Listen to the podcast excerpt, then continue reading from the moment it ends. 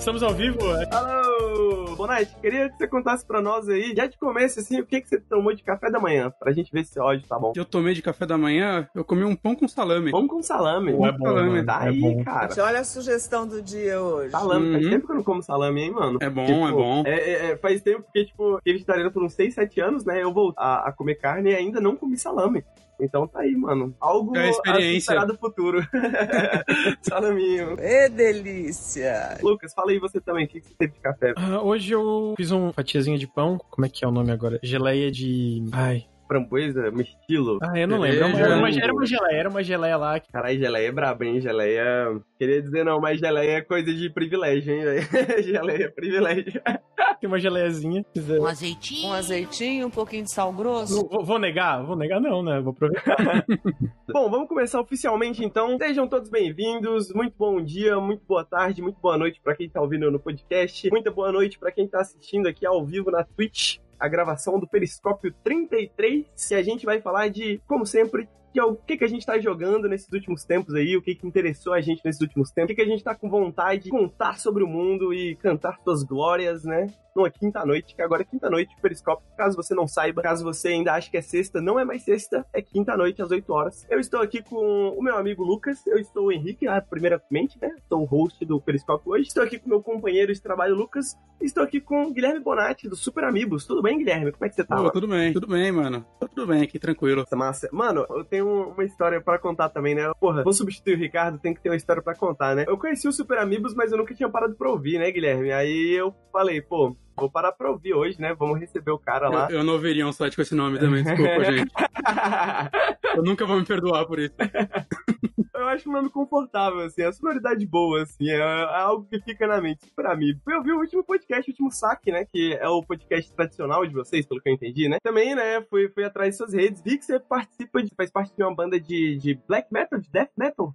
Death Metal. Death metal, o O- que, que você toca nessa banda, cara? Eu sou, sou baixista. Slap the bass. Eu toco é baixista? Baixo na Dark Inquisition. E pouco antes da pandemia eu entrei num cover de Lamb of God também. Eu ensaiei uma vez e aí começou uma pandemia. E aí a gente nunca mais tocou, né? Mas devo seguir com as duas o dia que a gente for vacinado. Pode crer, pode crer. Pois é, mano, eu fiquei, achei interessante, né, o fato de você participar de uma banda. Eu tava comentando com minha namorada, a gente assistiu recentemente uma série que a gente gostou muito, né, cara, que a gente gosta muito de true crime, né? Aí a gente já tava assistindo Cecil Hotel, histórias de crime e assassinato Cecil Hotel. Aí minha namorada brincou, né, minha namorada piadista também, como eu, falou assim, ah, você vai entrevistar o Morbid? Aí eu, caga, o Morbid, né, porque a gente tava fazendo a piadinha.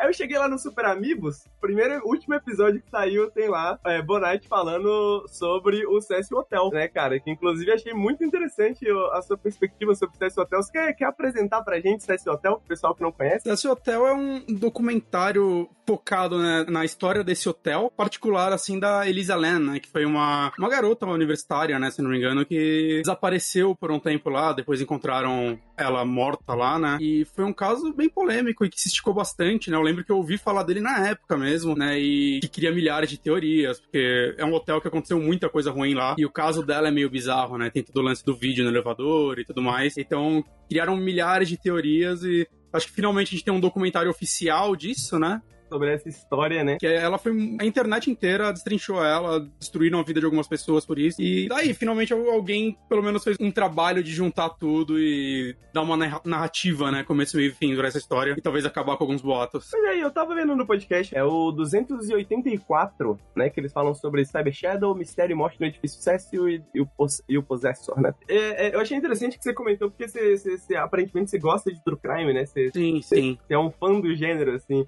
E eu também sou um fã do, do, do, do gênero, mas é um gênero que eu acho difícil de conversar com as pessoas sobre, né? Tipo assim, ah, eu sinto, eu, eu me divirto vendo casos de assassinato. É, então. é- e é um negócio meio que até. Eu me- tipo, às vezes eu fico, sei lá, eu viro uma noite assistindo vários vídeos sobre isso enquanto eu jogo alguma coisa. E aí depois eu fico, caraca, mano, eu tô, sei lá, jogando Pokémon enquanto eu escuto esses casos. E por que eu tô dando audiência pra isso, saca? Tipo, não dá pena do YouTube, mas a gente tá aqui. Eu, eu tava, eu fiz exatamente essa piada com minha namorada, que é tipo um Datena pra pessoas cultas, né?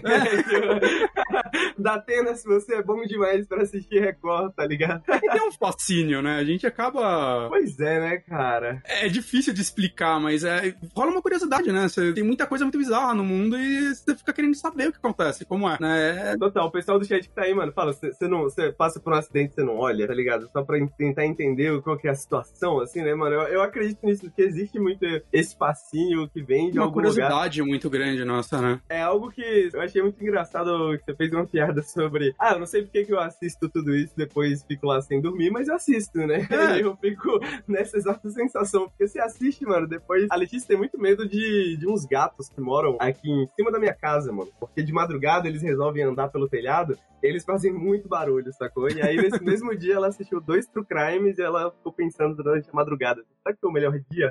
Eu não sei se é um assassino, não sei se é um gato. E é um negócio, né? Tipo, sei lá, você come um amendoim que você não come só um. Você vê um vídeo desse, aí, tipo, nenhum outro é mais interessante. Aí você fica a noite inteira vendo. É, é um problema isso. É, total. Você gosta de podcast de True Crime, essas paradas assim? Cara, eu, eu acho que o único que eu comecei a ouvir foi o caso Evandro. Quando ele teve o primeiro hiato, eu meio que não voltei mais. Eu, agora passou um tempo, ah, deixa acabar, eu vou maratonar. Mas eu ainda não fiz isso, né? Mas foi o único que eu ouvi, acho. Pô, pode crer, porque é, é, o meu, meu interesse pelo True Crime começou com podcast. Na verdade, meu interesse por podcast de maneira geral, né? Teve Serial, que inclusive acho que vai virar uma série eventualmente, né? Falam que é excelente o Serial. E é, é, realmente é muito bom. Eu recomendo pra você, cara, ter um mundo incrível de True Crimes podcasts.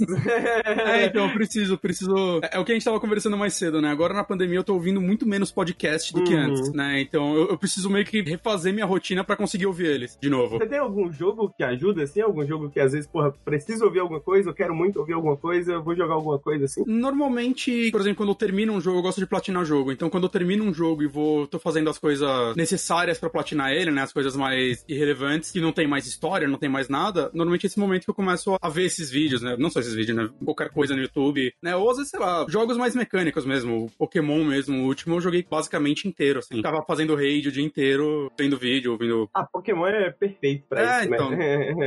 Você gosta de True Crime, Lucas? Cara, eu acho legal, mas eu, eu- eu, tipo, acho legal de longe. Nunca parei, parei pra acompanhar e, e ver série. História e, de serial killers e mortes É, e violência. eu, é muito bom. Tipo, eu curto, eu curto, eu curto. Mas. eu gosto, é, gosto de morte, violência, eu gosto gosto. de violência, é, é, destruição. Você que fuma maconha vai morrer antes do Natal. Mas é isso, eu não parei pra, pra ler, pra acompanhar, assim. Pra, bom, ler no sentido que também deve ter livros disso, né? Ah, Mas especialmente, várias, várias. especialmente essas séries e tal, eu, eu sempre quis começar, mas ainda não comecei. Eu sinto que se eu Uhum. começar vai ser isso que o Bonatti falou, tipo, sabe, comer um amendoim e não, não, não parar? Vibe. Então eu tô me preparando no momento que eu posso co- comer continuadamente, não precisar ficar parando. assim. Séries são interessantes porque elas acabam, né? Tipo, pelo menos a temporada acaba. Né, se, se for uma temporada ou algo do tipo, né? O problema é quando você começa a assinar canais do YouTube sobre isso. Aí, aí não É acaba. Enquanto a pessoa estiver fazendo o vídeo. Produção de conteúdo não acaba. É, então. Você, você assistiu American Vandal, é, Bonatti? American. Não, esse daí não. American Vandal. Recomendo muito também, é um, é um pseudo-documentário, né? Um dos meus pseudo-documentários favoritos. Tá no Netflix. Ele é bastante de comédia, né? Mas é porque, na verdade, a parada dele é que ele é os tropes do, do, do true crime aplicados a um caso completamente irrelevante, que é Da hora. supostamente, né, ele tá sendo acusado de ter desenhado um pênis gigante no carro do diretor da escola. Aí o clube de jornalismo tá investigando pra ver se é verdade mesmo, se foi ele ou não e tal, se Ok. estão julgando ele. É fenomenal, assim, porque eu acho que Tá é, entrando é bem na lista meta, agora. né? É bem meta, né? Então acho que é, é algo que principalmente os fãs do gênero conseguem apreciar, assim, porque faz muita piadinha com o que a gente gosta do gênero e tudo mais.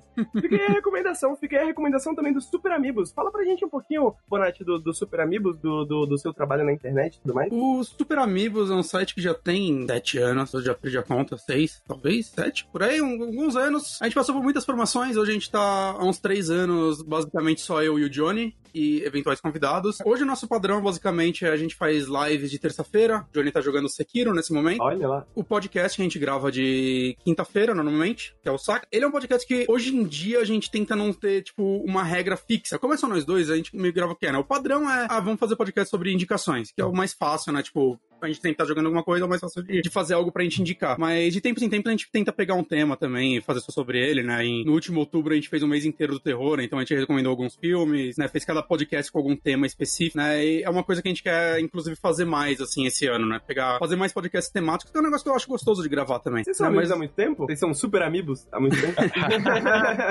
Então, eu e o Johnny, eu conheci o Johnny, na verdade, quando eu tava no meu primeiro site, o Drink and Play, e ele tava no Gamer Inconstante, a gente começou a conversar pela internet mesmo, ele gravou algumas coisas com a gente, eventualmente ele entrou pro Drink and Play, isso daí já deve ter uns 9 anos, uns 8, 9 anos por aí. né? Então, desde então a gente vai montando coisas separadas, já tivemos uma banda junto, Ah, durou quatro caralho. ensaios, vamos fazendo as coisas e acabou ficando nós dois, né? Que o Super Amigos já teve um milhão de pessoas. Você e aí é foi porque você, embora. você falou desse formato mais solto, assim, do podcast, e, e- e eu tava fazendo, eu, fa- eu fui fazer isso, né? Fiquei no, no Valorant, que eu gosto muito de Valorant, fiquei no mata-mata ali do Valorant, ouvindo o último, né? O do 284, do Saco. E, porra, a dinâmica entre vocês dois é muito divertida, né? Parece muito bem que vocês se conhecem, vocês se conhecem há muito tempo, assim. Ah, a gente Tipo, convive que- bastante junto, então. É, pois é, Antes é, disso é, tudo. é um, um- um clima de conversa muito interessante. Eu não sei se, é exatamente um quadro, mas no começo vocês estavam falando de curiosidades do Final Fantasy VIII, né? Sim, e sim.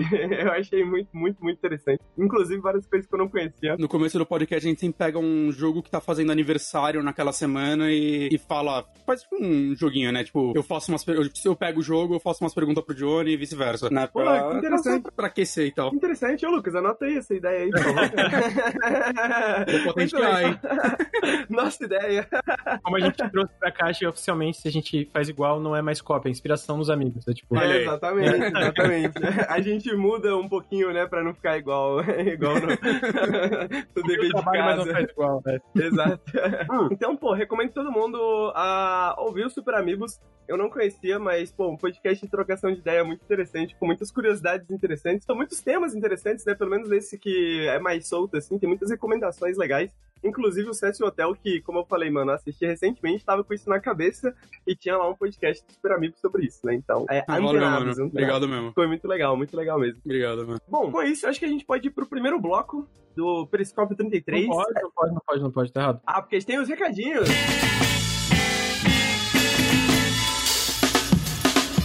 Quer cadê os recadinhos, Henrique? Que Qual vai- os recadinhos hoje, Lucas? Você que tá Queria, lembrar aí pra todo mundo assistindo ou ouvindo no feed que o Nautilus é financiado coletivamente. Então, se você gosta do Periscópio, se você gosta do Café com Videogame, se você gosta das nossas lives ou dos nossos vídeos, que inclusive tem um vídeo hoje, no dia 18 de fevereiro, quinta-feira, muito legal que eu recomendo assistir, que é o lado B, os, os melhores jogos de 2020 que você não jogou, recomendo lá. Se você curte nosso trampo em to- todas as redes que a gente tá, fica o meu apelo pra apoiar a gente em apoia.se barra Nautilus ou picpay.me barra canal Nautilus. Todo, todo apoio faz diferença e mantém a gente firme e forte aqui na internet, nesse, nesse mundão, nessa World Wide Web a, a, e continuar fazendo coisinhas. E também, se você está escutando no feed, fica o meu convite aqui, a vir aqui em twitch.tv barra Nautilus Link. Assistir os periscópios ao vivo toda quinta-feira, começa às 8 da noite. E também o Café com Videogames toda segunda, às 9 e meia da manhã. Ah, se você está assistindo ao vivo agora, fica o meu apelo para escorregar um sub aqui pro canal. Se você assinar o Amazon Prime, você tem um sub de graça. A gente tá agora com essa meta mensal de 400 subs, que tá sendo muito foda pro canal. Só que agora a gente tá com essa meta na tela de 10. Fica o meu apelo a, a dar um sub pro canal, porque ajuda demais. E por fim, mas não menos importante, a gente tá sendo patrocinado pelo Greenman Gaming, ah, agora no carnaval. Até o dia 20 eles estão. O Greenman Gaming, pra quem não conhece, é um site que vende chaves pra lojas virtuais, então tipo chave pro Steam, chave pro Epic Games. E eles estão tendo descontos até dia 20 agora lá no site deles. Se você usa exclamação GMG, você tem o nosso link pra essa promoção. E se você compra um jogo nessa promoção, a gente ganha uma comissão em cima dela e também ajuda a gente a talvez futuras parcerias, etc. Então fica o meu apelo aí a dar uma olhadinha no exclamação GMG. Eu acho que esses são os recadinhos. Acho que a gente tem cada vez mais recadinhos, né, Lucas? Verdade. Caraca, parece até que o negócio é sério aqui.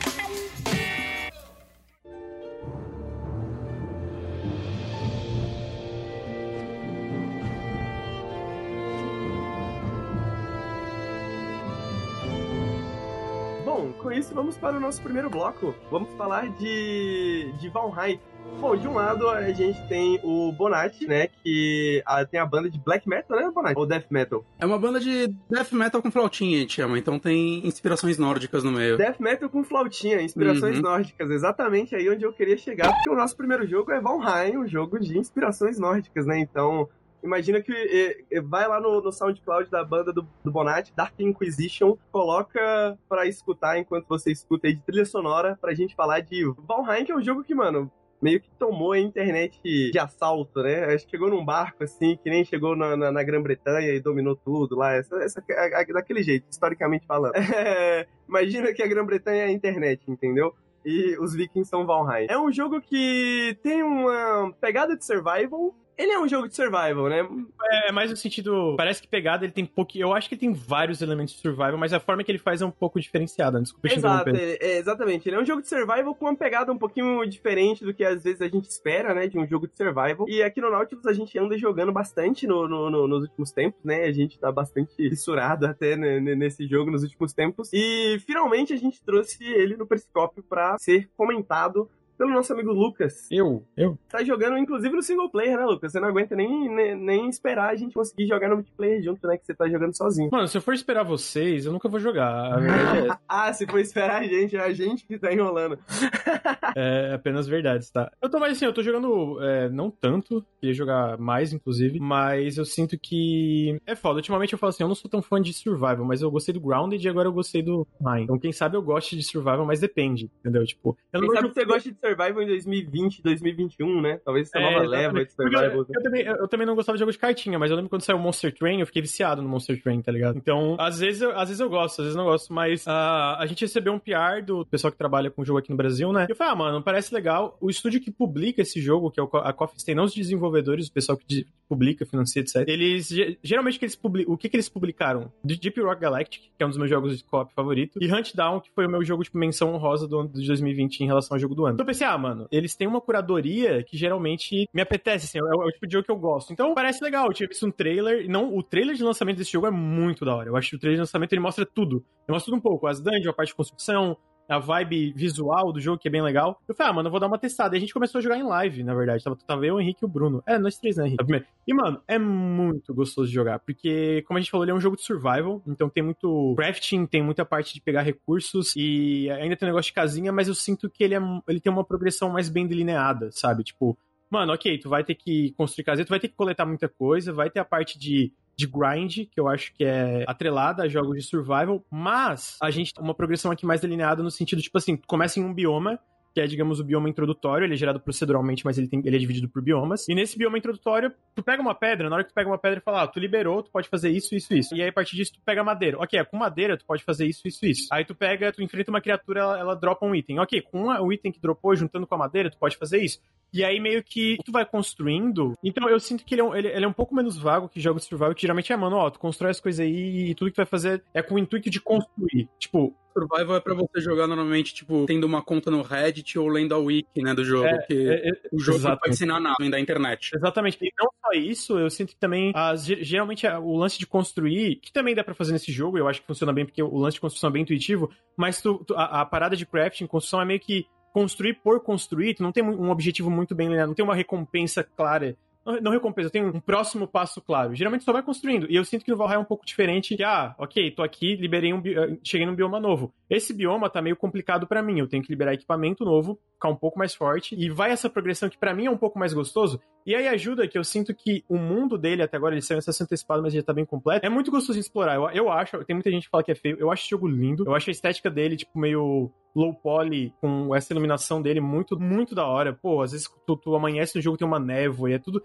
Tu tem um clima, sabe? Tem aquele, tipo, aquele. É, um climão, assim, sente nesse lugar meio desconhecido que tu tá explorando. Parece bem variado, né? O, tipo, parte de neve, parte de floresta, né? Isso daí parece bem variado, assim, o mapa, né? As coisas que você vê nele. É, exatamente. Esses biomas, não só na aparência, eles são variados, mas também tem monstros diferentes em biomas diferentes, né? Então esse bioma que você começa, que é essas planícies, assim, de maneira geral, perto do rio e tal, é bem tranquilo, né? Tem ali um porco, tem ali um negócio. Mas aí se você começa a explorar, você começa a encontrar esses biomas mais tensos. E tem boss fight, tipo, e a boss fight é meio uma pegada PVE, sabe? De. Eu não vou falar. É, é, eu tava jogando single player, tava funcionando, explorei dungeon, enfrentei uns bichos mais fortes, tava super divertido. Mas em co é mais legal ainda que tem um pouco de tática, ah, tu tanca, coisas, por exemplo, eu gosto muito de World of Warcraft. Não, não tem muito a ver com World of Warcraft, porque esse jogo é em tempo real, tem stamina, tem umas paradas diferentes assim, né? Mas o lance de fazer um pouco de estratégia, tipo, ah, tu vai tancar, vai com escudo, o outro vai dar um pouco mais de dano, e aí tem esses lances. Pra mim, quando tu junta tudo essa parte do combate ser um pouco mais agradável que outros jogos de survival que eu já joguei, ah, com essa parte de, de, da progressão ser muito mais gostosa, e com a parte de construção ser muito intuitivo, tu, não tudo, ainda tem umas paradas um pouco obtusas, especialmente ao que, que tem que em tal lugar para as coisas não começarem a cair. Quer fazer um segundo andar, eu ainda fico meio confuso telhado, essas paradas. Mas eu sinto que quando tu junta isso, fica muito gostoso e tu progredir no jogo. E já tem muita coisa para tu descobrir. Tipo, eu tava lendo que, cara, pra chegar no endgame, é umas 90 horas de conteúdo, tá ligado? E não é, é conteúdo repetitivo no sentido de ser um jogo um pouco repetitivo por ser de survival, mas tem muita coisa nova, inimigo novo, chefe, um monte de coisa. E os chefes, o segundo chefe já tem um moveset bem maior que o primeiro. Então acaba sendo muito gostoso tu progredir. Até a parte de construção que geralmente eu sinto que é construir por construir, tem um propósito atrelado à progressão muito mais presente, muito mais forte nesse jogo. Tá fazendo eu achar muito legal. E tem coisa que eu vejo no trailer, mano, tem mercador, tem coisa, cara, nem apareceu ainda. Tá é, exato. Tem a ideia, tipo, ô meu, onde é que. Mano, tá, eu, ele tava andando ali no. Tem uma, uma cena no trailer que ele tá andando no barco, tem uma serpente marítima enorme seguindo o barco. Pô, que porra é essa, mano? Tem bicho enorme na, no mar. E ainda vai sair, tipo, o mar do jogo, um dos updates vai ser para transformar num bioma de verdade, tá ligado? realmente ser uma parada que tu explora, etc. E mesmo assim já tem muita coisa para fazer. Então eu consigo entender porque que ele tá fazendo tanto sucesso. Ainda mais quando tu pode juntar 10 pessoas jogar. E, cara, tá tudo funcionando. Não, não, não dá crash. Talvez a performance seja um pouquinho cagada mas nada, tipo, absurdo também. Tá tudo redondinho e é muito gostoso de progredir, sabe? Eu não sei se Henrique concorda. E não sei se você chegou a jogar também, Bonatti. Eu não cheguei a jogar, eu tenho uma, uma dúvida assim, tipo, você tá jogando ele sozinho, certo? É, ele tem, então, tipo, alguma narrativa, alguma coisa que te prende, ou é mais a parte da exploração e tentar desvendar o mundo? Tem uma, uma, uma narrativa, tipo assim, tu chega no mundo, tu não foi pra Valhalla, tem que derrotar essas criaturas para poder ir pra Valhalla e ajudar, ajudar Odin. É uma parada assim, se eu não me engano. Mas para mim, a, a, parte legal mesmo ali é tu desvendar o que, que tá acontecendo no mundo, sabe? Tipo, tu descobrir as criaturas, começar a entender como as coisas funcionam entre si, e explorar as dungeons, esse tipo de coisa. Não é uma história. Não é um jogo que tem uma narrativa presente, sabe? É muito mais aquela narrativa que tu cria jogando, assim. É que os, um survival que eu tentei jogar no passado, né? E, e talvez ele tenha lascado todos os outros para mim, que eu nunca mais, tipo, tentei de verdade algum. Eu tentei um pouco Subnáutica, ele pareceu ser bem legal. Esse aí eu nem tentei. então, eu, eu tentei jogar ele e. Cara, é, é muito estranho aquele jogo, assim, tipo, ele te joga lá, e aí você anda, aí seu personagem começa a passar fome e morre. É, é isso, assim, não tem o que fazer. Não sei se é porque eu tô com fome e não avisaram que eu não ia comer, não sei, não sei. Aí uma vez eu tentei jogar com uns amigos que conheciam um pouquinho mais, né? E, tipo, eu sei que um irmão do Johnny era viciado em Ark numa época. Ele me comentou que, tipo, ele era hardcore no nível. A galera tinha que criar turno para dormir. Não no jogo, na vida real. Porque tinha que sempre alguém ficar de olho na base. E isso para mim, mano, isso é muito insano para mim, saca? E esse aqui, mesmo no multiplayer, vocês acham que não chega no nível de. Vai, tipo, uma galera invadir e destruir tudo que você fez do dia pra é noite. Porque ele não tem esse multiplayer é, aberto, digamos, né? Você tem o seu servidor fechado de até 10 pessoas, que é basicamente ah, seus tá. amigos. Você pode jogar ele público e aí isso poderia acontecer, né? Pode entrar algum aleatório e mas assim, você pode manter o seu servidor privado também para jogar só com, com pessoas ah, que é você conhece. Né? Então eu imagino que possa acontecer alguém entrar e destruir sua base e sair do servidor, sabe? Se você deixar aberto, mas você também pode habilitar o PVE, né? Não sei como é que funciona a configuração exatamente, se é no servidor inteiro ou se é cada personagem, mas você pode habilitar o, aliás, o PVE não, o PVP, né? Então eu imagino que dá para montar um servidor também que é só sobre isso, né? A galera chega lá para ficar brigando, para ficar batalhando um contra o outro. Como ele não tem esse mundo aberto, né, que o Rust tem servidores 60 pessoas dedicados que ficam abertos o tempo inteiro, né?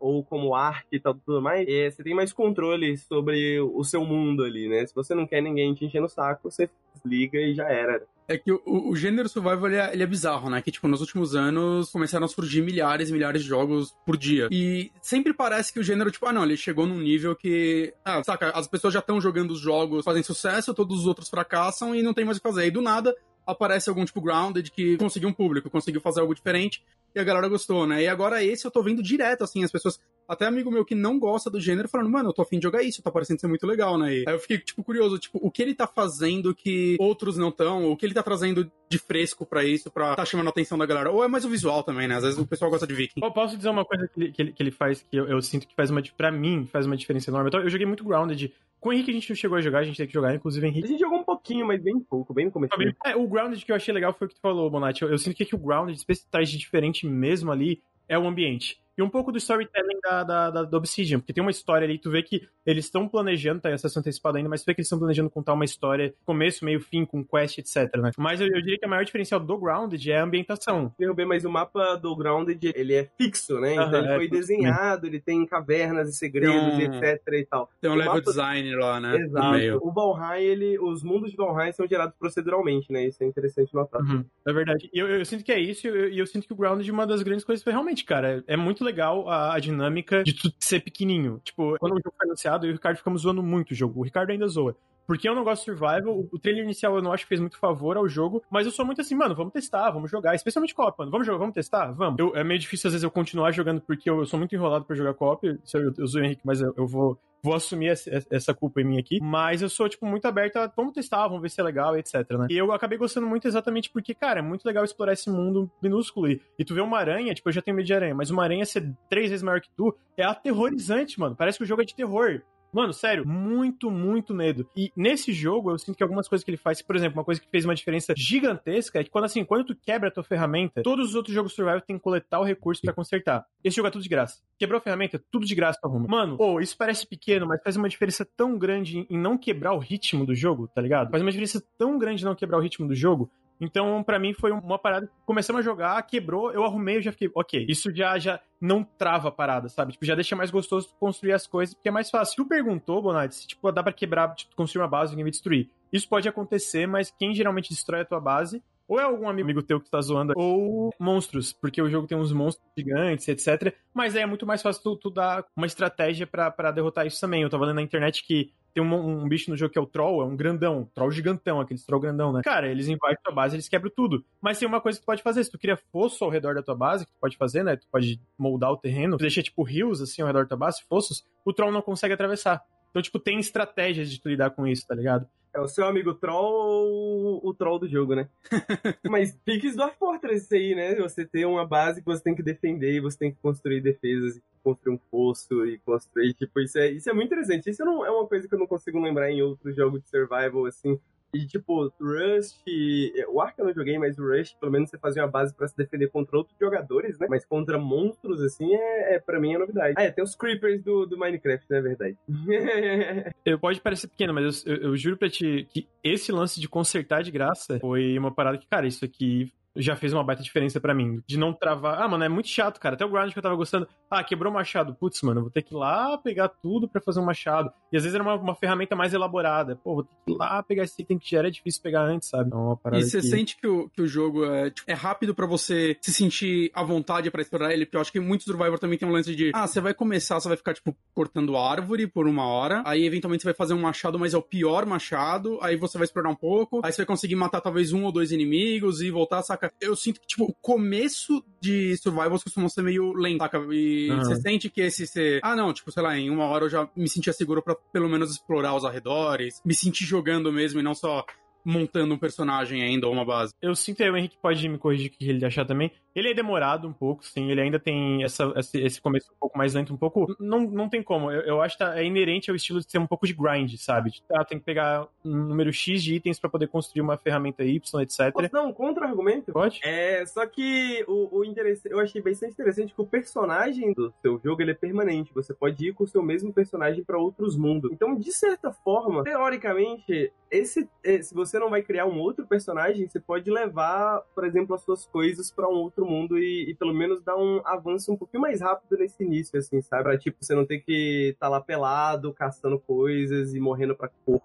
sabe? Uhum. É, eu, eu acho que sim, até porque, que nem tu falou, o personagem que eu tava usando no nosso servidor ali eu, eu- foi o que eu tô usando solo. Então quando eu voltar pro nosso, tipo, eu já tô com os equipamentos a mais. Nada super além do que a gente tava ali, mas eu já tô com umas coisas que eu consegui craftar e tal, que eu tava curioso. E eu até morri, mano. Eu fui numa dungeon sozinho, eu entrei e, eu descobri que, tipo, sei lá, uma lança faz sentido. Tipo, uma lança dá muito pouco dano em esqueleto. Eu fiquei, cara, mas, pô, a lança em todo o resto tava dando bastante dano. Porque a lança, né, num esqueleto. atravessar o e, aí, e aí, tipo assim, não atravessa ele no jogo, mas é, ele, ele tem um resistente, pelo menos assim, na hora que eu peguei o, o bastão, o pedaço de madeira lá, mano, deu tipo triplo de dano. Eu fiquei, ok, eu acho que inimigos têm resistência a certas armas, etc. Então, eu sinto que tu vai aprendendo e, e o lance de poder carregar o personagem, isso é muito bom também, porque tu não precisa começar sempre do zero, né? A parada, não é sempre. E eu, eu, eu sinto que parece uma, uma- meio que uma filosofia do jogo, tipo, tu não precisa. Quase tudo que tu faz, mesmo se tu erra, ele não vai fazer tu começar do zero. Ele fala, não, olha só, a ferramenta é de graça, isso aqui tu pode fazer isso, isso aqui tu pode fazer aquilo. Sempre pode fazer alguma coisa que já tá na metade do caminho ali, sabe? Tirando alguma uma coisa ou outra, sei lá, tu tá no meio do oceano e tu morre. Meu Deus, o troll desse jogo é aterrorizante. Tu morre no meio do oceano, perde teu, a tua, tua bag de item e cai no fundo do oceano. Aí eu acho que tu perdeu pra valer. Mas É, no geral. Isso é interessante também, que se você morre, por exemplo, numa dungeon ou no, no, por um boss, é, mesmo que você morra várias vezes, pra chegar lá, suas coisas vão continuar lá, elas não vão desaparecer, né? Depois se você morrer uma segunda vez ou a terceira vez, né? Então ele não é um jogo muito punitivo nesse sentido, assim. Né? Mas quando você morre a segunda vez, então você vai ficar, tipo, com duas bolsas suas espalhadas pelo mapa, três, é, quatro, vai. basicamente, é. Entendi. É, eu, eu, eu sinto que isso pra mim, mano, que eu não sou tão. Deve ser difícil, né, mano? Tu, tu morre lá pra uma serpente de 10 metros. Ah, deixa, eu voltar lá, deixa eu voltar lá no meio pra pegar minha bag rapidinho. Vai ser uma parada meio, meio compli- complicada. Mas. Os Fala, chefes desse jogo parecem muito legais, assim, pelo, pelo vídeo que a gente tá assistindo aqui. Sim, esse é o primeiro, mano, que é pra quem tá ouvindo, ele tá mostrando o Ectree, que eu, não- eu não sei. É tipo um cervo com. Os chifres dele tem, tipo, raios, assim, então, tipo, ele tem, ele tem um, um moveset pequeno. Eu, eu li, eu não cheguei. Eu dei uma lida que o segundo ele tem um moveset bem maior, ele é bem mais desafiador, porque tu tem que fazer mais estratégia, assim, né, pra derrotar ele. Mas, tipo, esse aí, ele tem um moveset, ele para uma hora e ele dá um- uma chifrada, assim, que vai um raio em linha reta, daí tu pode desviar. E alguém pode tancar, então, tipo, eu sinto que tem essas estratégias ao redor dos chefes. Isso é legal, tá ligado? Porque, tipo, não é, que nem eu falei, como tu tem esses objetivos, é, cara, derrote os chefes. Mas pra derrotar os chefes, tu tem que fazer várias coisas antes. Daí tu encontra outros tipos de inimigos, descobre táticas novas, enfim, muita coisa. Tem muita coisa legal que tu vai descobrindo. Eu, eu acho que é isso, sabe? Tipo, a sensação de descobrimento do jogo é bem legal, sabe? Bem, bem- é bem gostosinho de tu ir descobrindo o que, que tá. É, eu acho que é um jogo bem divertido de explorar, assim. Eu não tive muito tempo pra explorar porque eu fiquei muito interessado pelo sistema de construção. Então foi isso que eu fiquei explorando a maior parte do tempo enquanto o Lucas caçava monstros por aí. Eu tava cuidando da casa, né? Porque alguém tem que cuidar da casa, né, Lucas? Alguém tem que É, cuidar. né? Alguém tem que ficar. Vocês saíram andando no parque e a casa ficou sozinha. Quem ficou cuidando da casa daí? Pô, tem isso também. O sistema de navegação é muito legal, né? A gente saiu de jangada, eu e o Bruno, assim, pra dar uma E é uma bosta jangadas.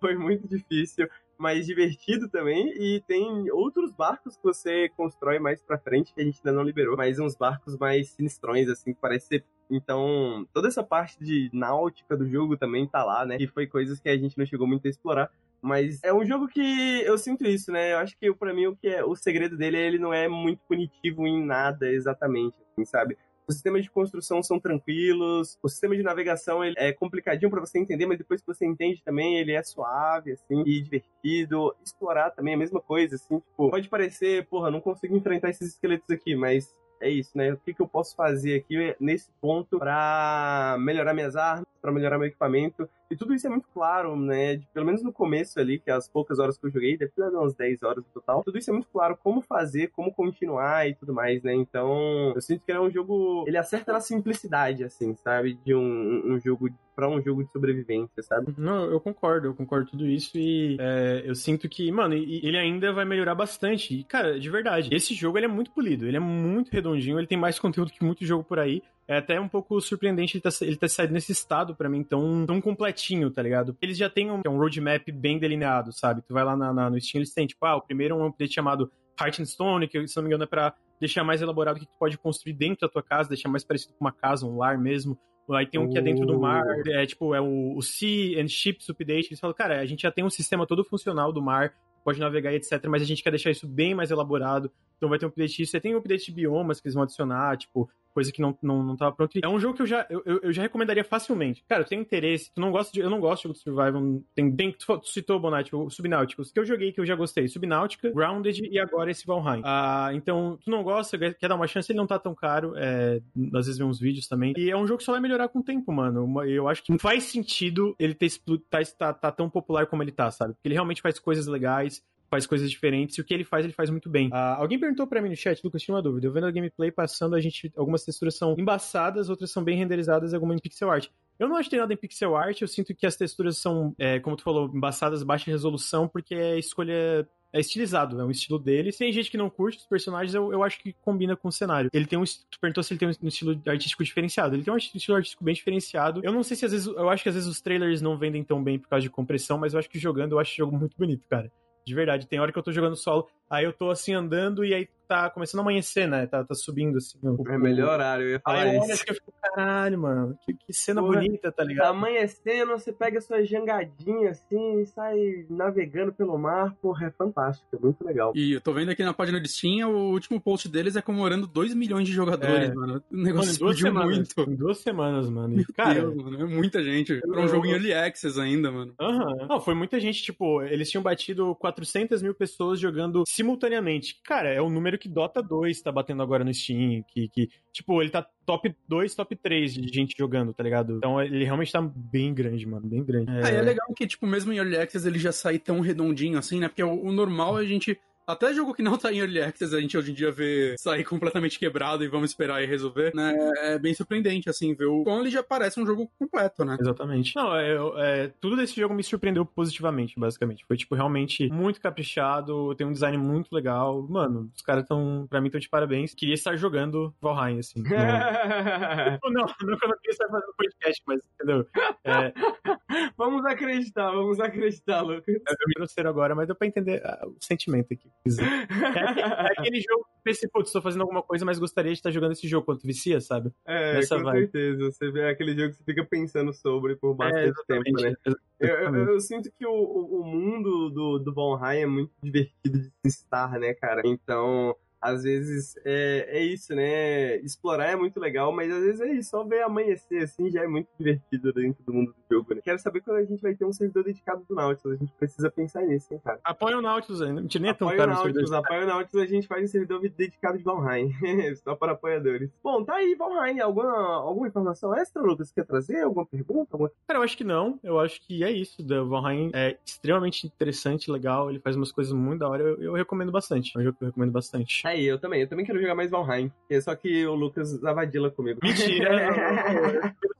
Eu chamei vocês pra jogar Valheim umas duas vezes, já que vocês não pediram. É verdade, isso é verdade. Porra, mas é foda, né, Lucas? O, o, o timing, né, cara? O timing. Bom, mas vamos jogar mais Valheim. A gente, inclusive, vai ter um vídeo sobre Valheim. Talvez você esteja vendo isso no podcast, talvez esse vídeo já esteja online, né? Não sei. Em breve, um vídeo sobre Valheim que a gente tá fazendo junto, né? Eu, o Lucas e o Bruno. Acho que vai ficar bem legal, acho que vai ficar bem maneiro. E com isso, podemos ir para o nosso segundo bloco para falar com o Bonatti sobre um jogo que eu também tô adorando. Acho que você falou no Pérez sobre esse jogo, Lucas? Ou a gente falou no Café? Num café, porque a gente falar Porque a gente da... tava comentando sobre a IO Interactive, né? É, exatamente. Sobre o 007, umas paradas assim. É, exatamente. E, e a gente ainda não trouxe esse jogo no Periscope, né? Que é um jogo, uma série que eu também sou apaixonado. Gosto muito de jogos de simulação, gosto muito desses jogos criativos, né? Que tem, um, que tem bastante coisa aberta, né? Bastante possibilidades, assim. Essa é uma franquia que foi revitalizada de uma maneira sensacional. E agora a gente tem a, o, o coroamento, eu diria, né? de- de- dessa era de Hitman, né?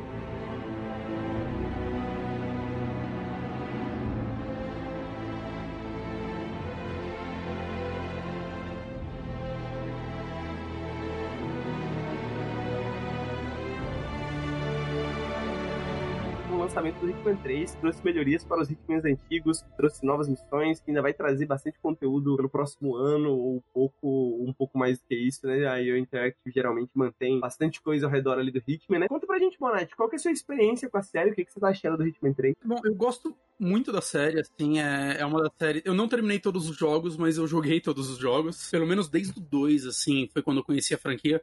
Eu ouvia falar do 1 na época em revistas, né? Eu chamava acho que só Assassino 47, alguma coisa assim. No 2 foi quando eu consegui jogar, né? Porque ele saiu pra Play 2 na época, né? O 1 era só PC e eu não PC na época. E desde então eu acompanho essa franquia e tal, né? Eu acho que. Eu, me, eu digo que eu virei fã dela no Blood Money. Blood Money Eu também. Muito tempo foi meu favorito. É um jogo que eu, lembro que eu terminei ele três vezes. Porque eu terminei ele no Play 2, depois eu comprei meu primeiro 360, eu, ele era desbloqueado. Aí eu peguei ele lá de novo e rejoguei. Depois eu peguei o segundo 360 bloqueado, comprei o jogo de novo, só pra terminar de novo, porque eu queria ter ele na minha coleção. E eu amo Blood Money, até desde o do primeiro dessa nova série eu falo, porra, eles podiam recriar umas fases dele e meio que eles fazem isso, né? Tem algumas fases que você vê que são claras homenagens a, a fases clássicas do até do Blood Money, né? Você pega a, a própria dos subúrbios no segundo jogo, tem, tem muita referência, mas é uma franquia, né, que ela passou uma crise de identidade aí no Absolution, que eu gosto desse jogo, mas ele é meio esquisito. Depois eles voltaram com essa trilogia nova que também demorou pra se entender, né? Que ela teve o primeiro jogo, foi episódico, é, publicado pela Square na época, aí teve todo o lance deles saírem da Square, eles se comprarem, mas procurar publisher. O segundo foi pela, pela Warner. E agora eles estão se autopublicando, né? É legal você ver.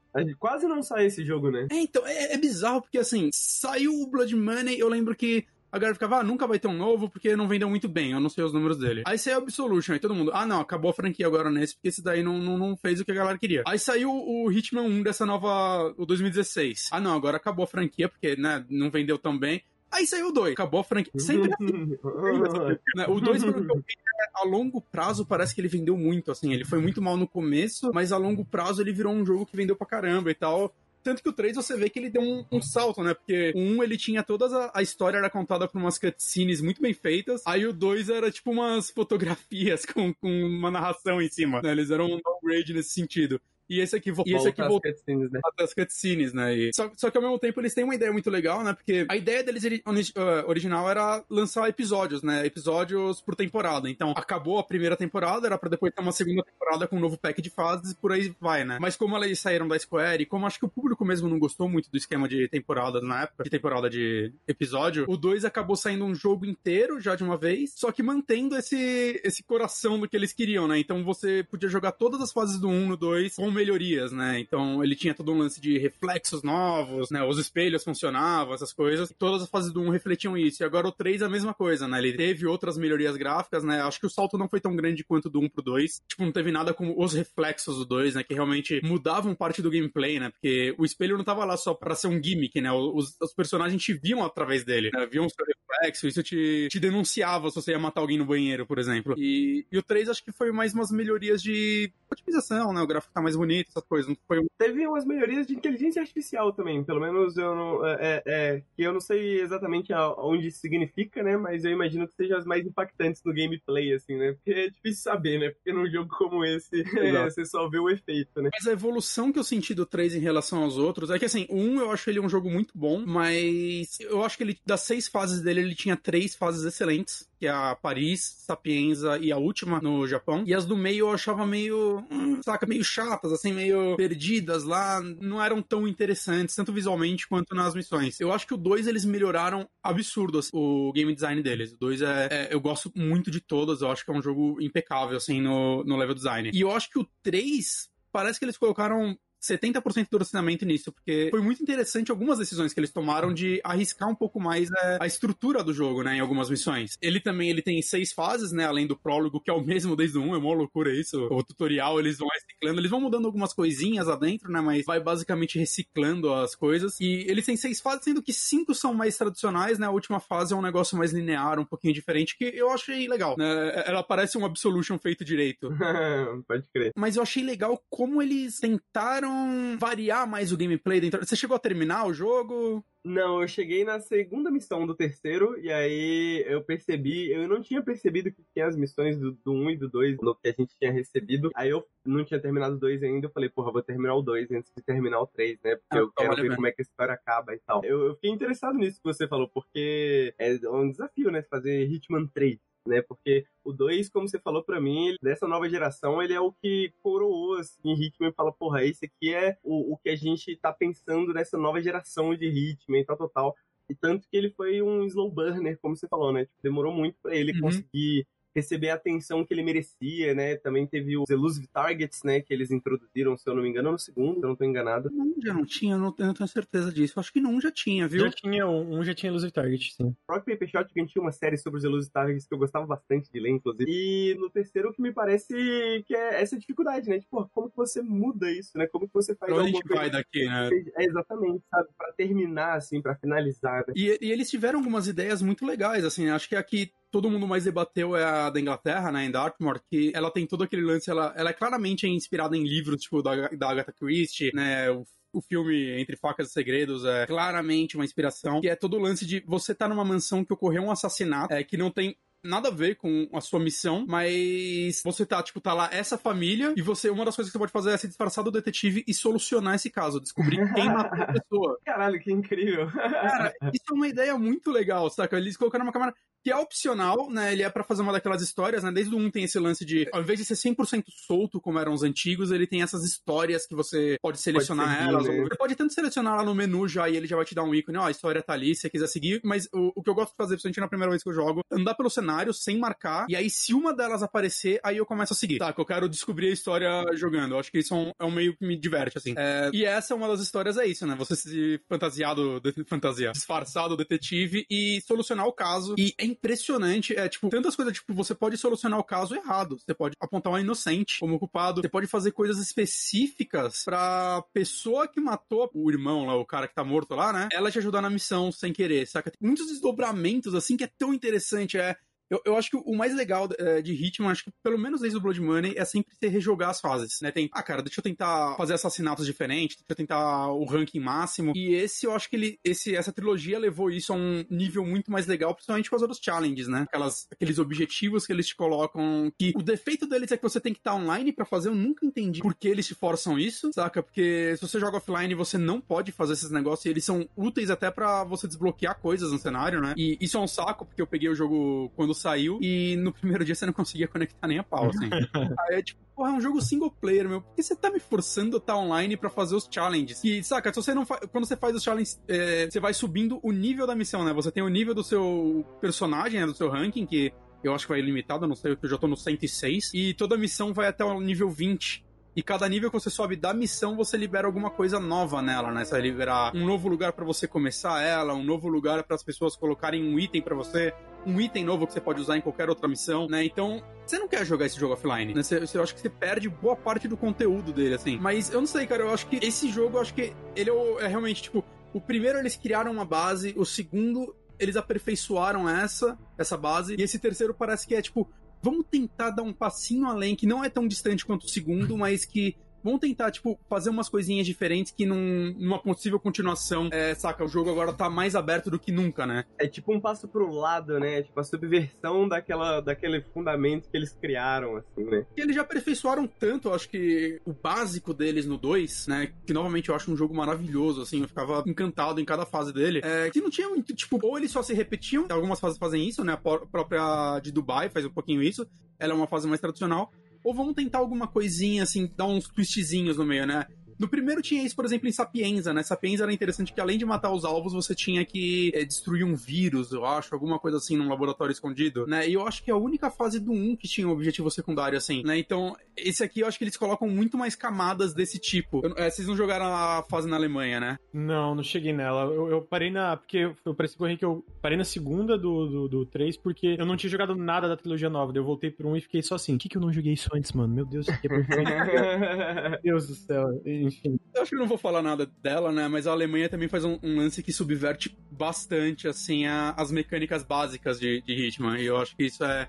É, é muito legal o que eles fizeram lá. Eu espero ver mais fases assim, tá? Mas isso é, é legal, assim, né? Esse lance de. Que eu, é, tipo, quando eu indiquei esse jogo no, no Stack, também algumas pessoas vieram me, me perguntar: pô, mas devo começar do 3? Eu não joguei os primeiros. E assim, eles são tanto. Você pode ver eles como um jogo só, saca? Que não tem por que você pular. Você- você- o que você vai se divertir no 3, provavelmente você vai se divertir no 1 e no 2, né? Então eu recomendo, assim, que você vá desde o começo e, e jogue todos, né? Se você conseguir pegar a versão mais completinha do 3 que vem as fases de todos, aí melhor ainda. Eu tô quase fazendo essa loucura, porque eu já tô tipo com umas 50 horas de jogo. Eu, eu semi-platinei ele, só não platinei porque um troféu bugou. E agora eu, eu, tipo, eu joguei o 1 e o 2 no PC, só que eu tô jogando o 3 no PlayStation 5, né? E aí eu, tipo, entrou em promoção, assim, a versão Gold do 2, que vem todas as fases, eu tô só olhando assim, hum, hum.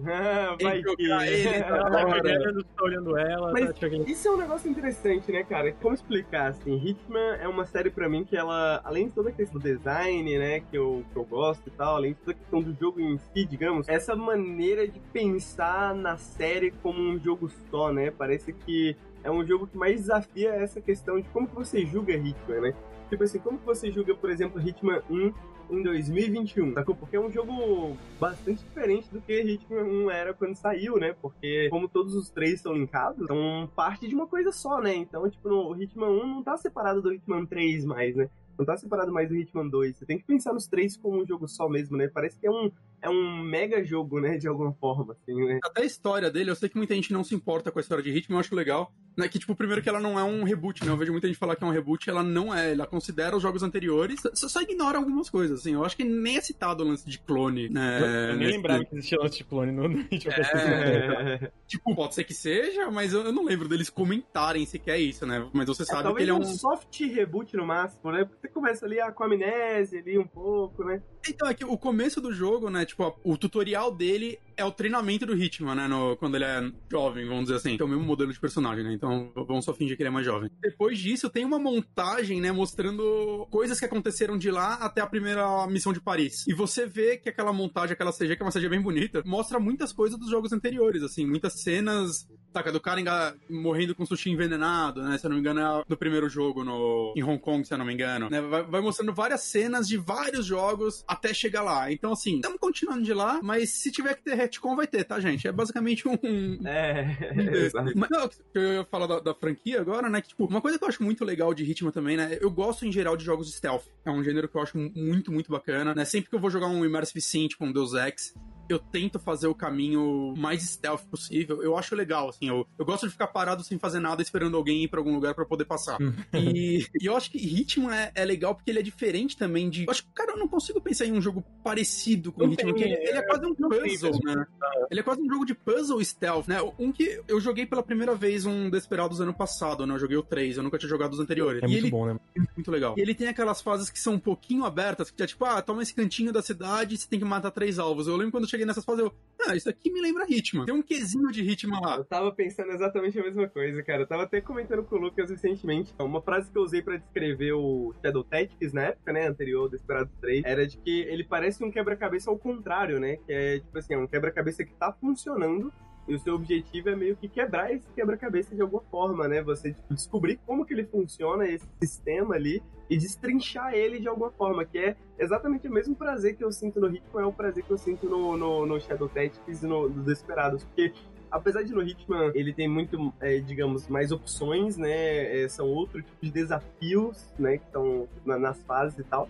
A sensação é a mesma, né? Porque parte da- da- do interesse ali é aquela primeira meia hora que você passa só explorando o cenário, só vendo o que, que tá acontecendo, onde você pode ir, onde você não pode, quais são as opções, quais são as alternativas, né? E isso é o legal na parte de rejogar também, né? Eu acho que uma das coisas que eu mais gosto é depois que você. Eu já joguei a fase, sei lá, umas duas vezes, já fiz todas as histórias dela. E eu começo, não, agora eu quero. Eu olho os challenges, eu tá, eu quero. Vamos ver agora o que eu não fiz. E aí você começa a ver uns negócios super específicos assim. E você, mano, dá pra fazer isso? E você começa a, tipo, quase quebrar o jogo pra isso acontecer, né? Você começa a jogar as fases de uma forma completamente diferente. Você já meio que decorou o posicionamento de todas as peças e agora você tem que aprender a manipular ela. Saca? É tipo, sei lá, você você descobre que. Ah, eu posso fazer o fotógrafo tirar a foto da família e eletrocutar eles todos ao mesmo tempo. Tá, como eu vou fazer isso? Aí, aí você começa também a querer brincar com aí. Esse personagem pode encontrar aquele pra fazer coisa X. Tá, o que eu vou, como eu vou fazer isso? Começa a jogar moeda em tudo que é lugar pra chamar atenção, você começa a quebrar o jogo, parece. Isso é, tão legal, assim, é tão. Tipo, você vê que é pensado, né? Faz parte do coração da franquia, né? Você destrinchar e tentar as coisas por si próprio. Mas é tão legal, assim, como parece que você não tá fazendo a coisa certa, mas é isso que você tem que estar fazendo. Eu, eu gosto muito disso, cara. Cara. Tipo, tem umas coisas muito específicas, assim, que. Não, sem spoiler, né? Que vocês ainda vão jogar as outras fases. Vai ser uns negócios quando você olha, assim, que.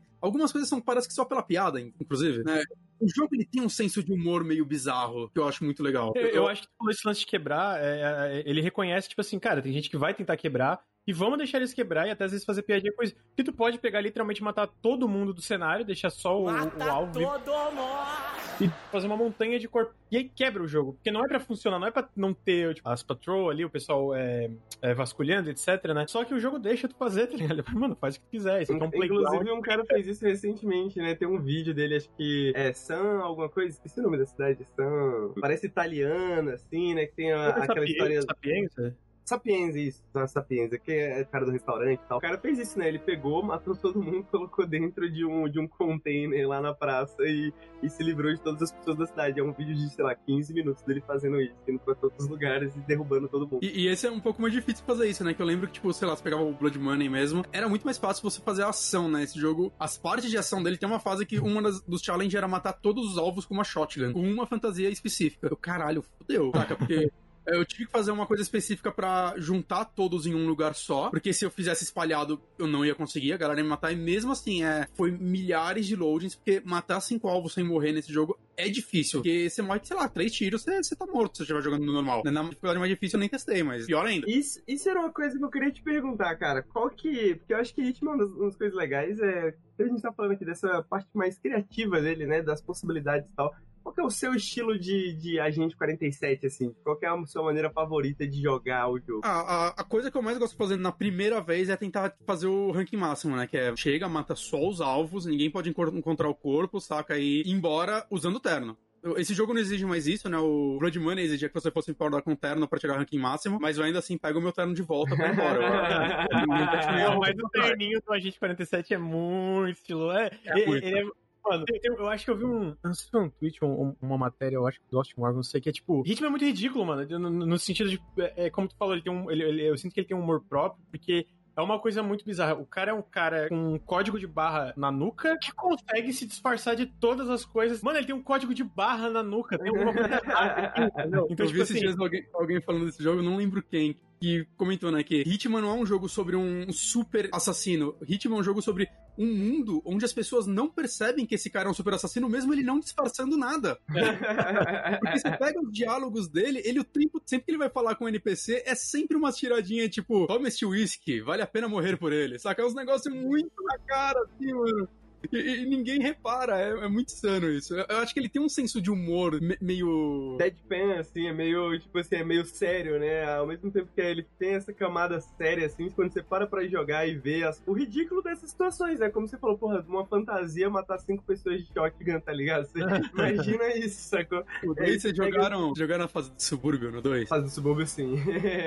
comecei agora. Você chegou a se fantasiar do vendedor, não? Da- de casa? o vendedor de casa fica batendo na, na porta? É. Sim, sim, sim. É, é muito da hora que você- vai apresentar a casa pros caras. Os comentários do ritmo é muito tipo. Ah, esse chão, material tal, excelente pra esconder fluidos. É tudo essa tal. Você É pode tudo que gritar à ele conhece, que né, ninguém mano? vai te escutar. É uns negócios muito.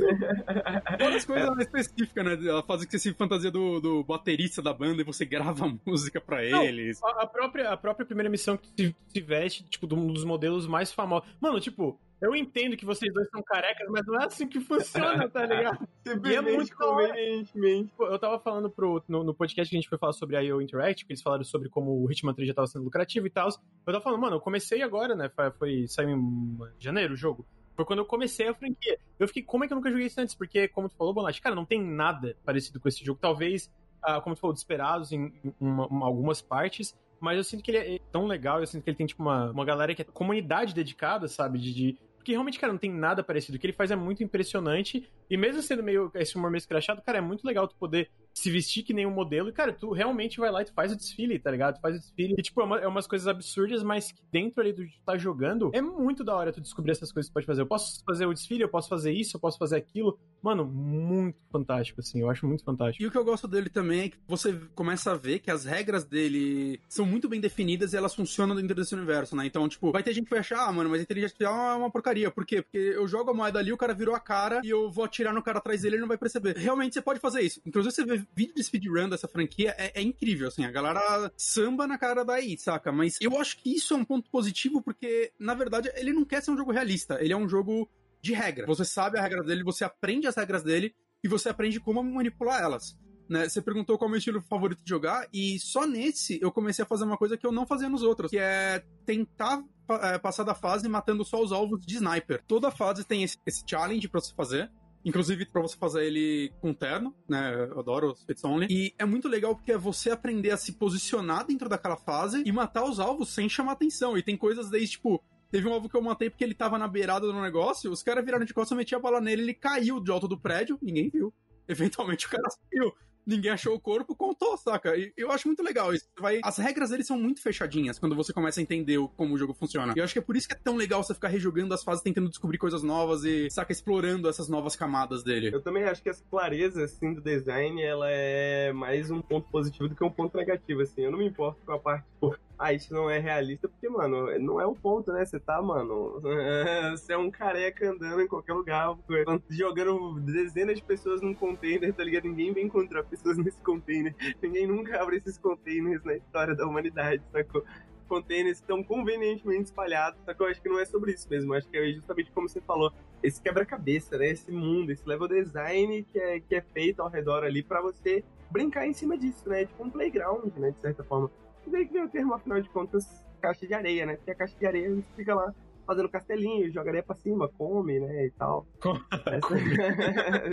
e nisso também acho que o, o auge do, desses jogos, quando você começa a dominar eles, é você tentar fazer os elusive targets que eu tenho, que eu acho que tem um, um, defeito neles que é se você falha, você nunca mais pode tentar, né? E eu acho isso um pouquinho caído, saca? Tipo, ah, eu não posso aproveitar mais uma parte do jogo que eu comprei. É, mas eles são aqueles alvos que eles te lançam, acho que mensalmente eles devem fazer isso. Que eu achei muito caído também que o primeiro Elusive Target desse Hitman 3 é numa fase do Hitman 1. Como eu joguei o 1 no PC e o 3 no Play 5, eu não posso fazer ele. E aí eu, caramba, mano.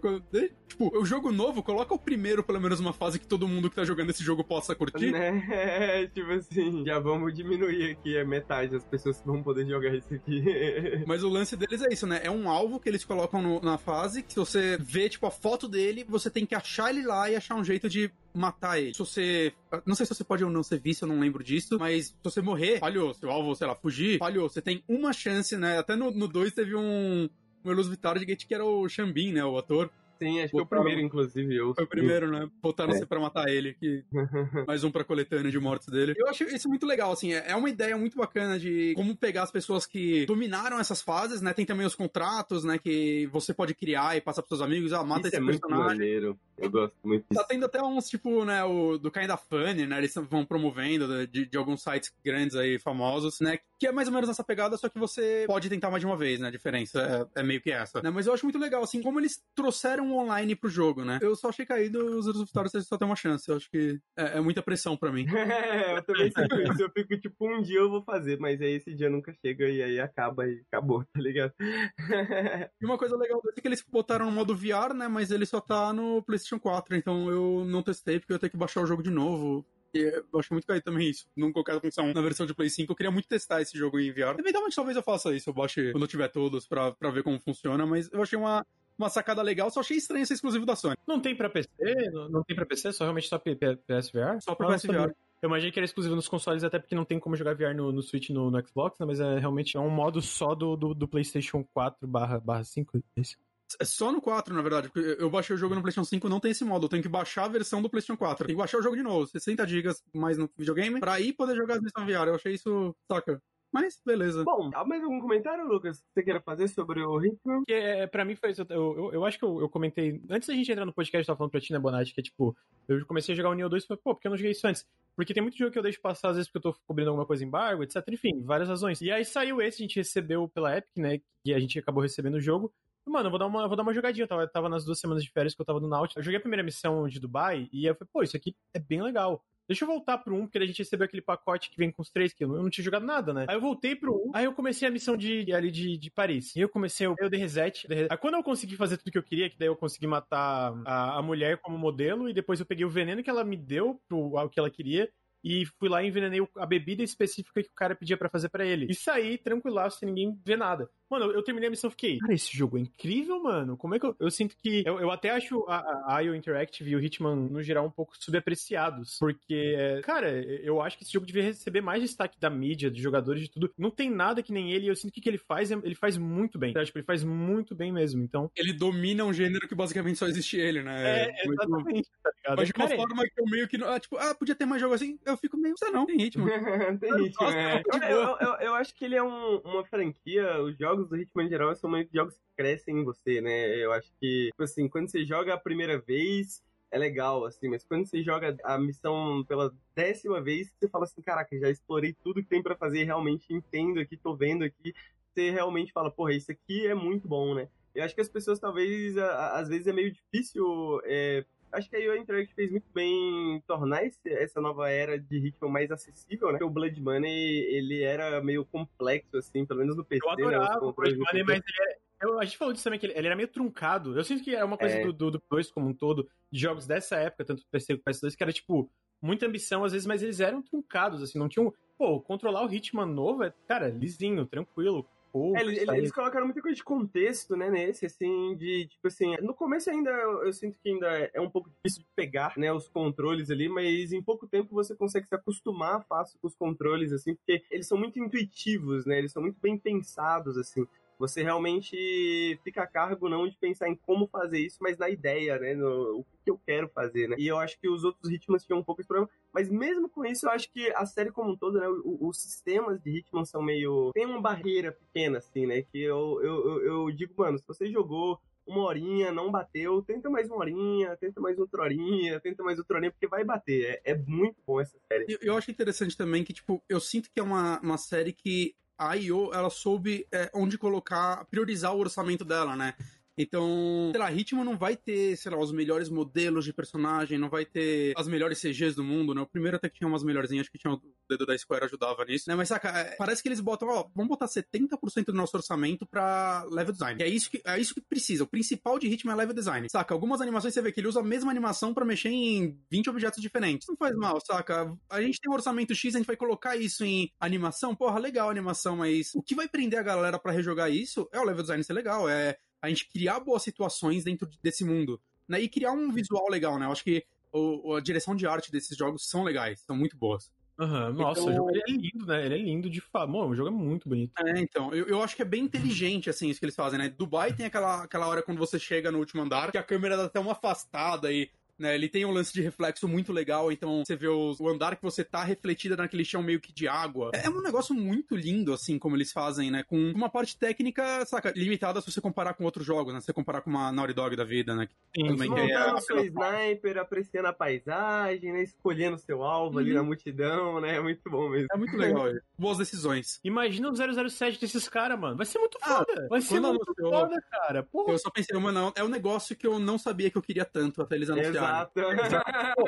Assim, se alguém me definição. qual é a desenvolvedora perfeita para um 007, tipo, talvez eu não pensaria na IO Interactive, não por eu não achar isso, mas por não vir na cabeça na hora. Quando anunciaram, eu falei, cara, isso aqui é um match Faz perfeito, todo mano. sentido, né? É um negócio que eu, que eu me pergunto, assim, né? Porque, tipo, 007 não é uma franquia que a gente espera algo como Hitman, saca? Os filmes são muito. Tem muita ação, mata muita gente, é um negócio mais dinâmico, com ele viajando o mundo e cumprindo as missões. Mas eu acho que pode funcionar assim. Você consegue ver o DNA do que eles fazem funcionando no 007, né? Talvez eles fazerem um jogo com um pouco menos de ação e mais é, inspirado na- no lado espião do James Bond, né? Eu acho que pode ser um negócio tão legal que os jogos não costumam fazer. Sim, é. Não, e, e essa parte, por exemplo, de, de, é, vários lugares do mundo, que tem uma coisa, uma coisa do 007, né? Que ele viaja pelo mundo inteiro nas missões. E até, tipo, eu sinto que o ritmo é muito nisso de matar, que não, não, não é necessariamente uma coisa do 007, apesar de até ter a parte de ação. Mas ah, eu sinto que muito da parte criativa, é, é, de eles criarem situações diferenciadas pro, pro, pro jogador, eles também entendem muito bem, tá ligado? Então, tipo, o que, que talvez eles tenham que, que mudar ali, moldar, é realmente da parte de espião versus a parte de assassino.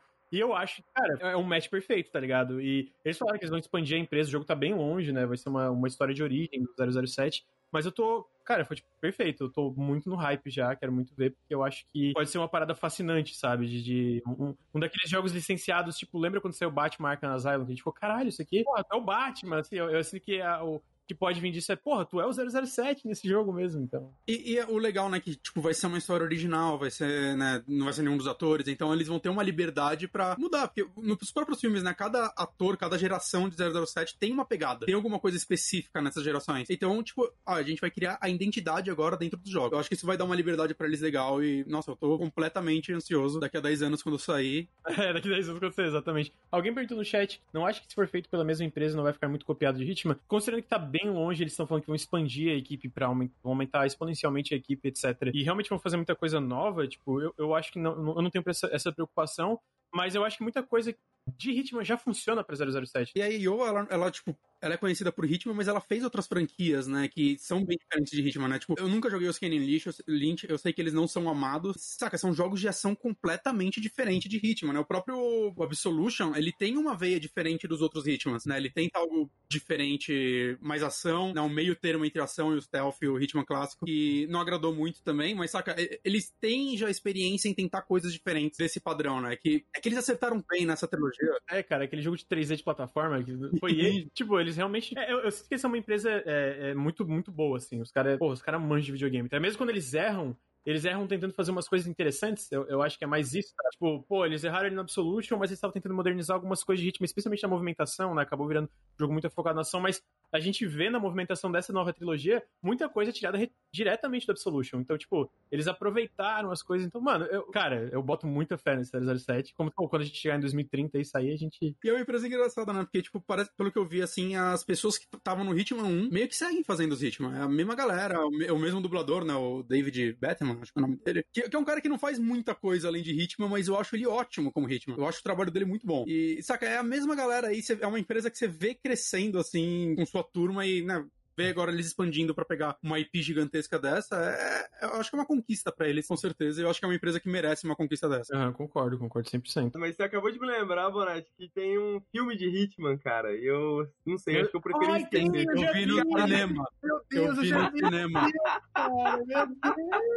Eu acho que eu preferi esquecer. Caramba, com, com o Oliphant lá, o... esqueci o nome do ator.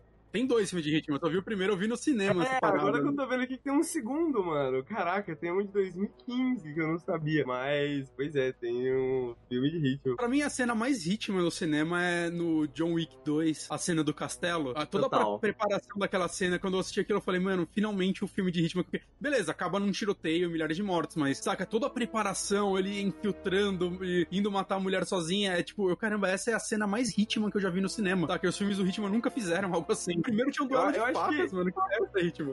Eu acho que o maneiro da história da IO Interactive é que pra mim é isso. Ela tem esses jogos tão difíceis de você colocar numa caixinha, né? Você falou do, do Kenyon Lynch, né? Que ele não é amado.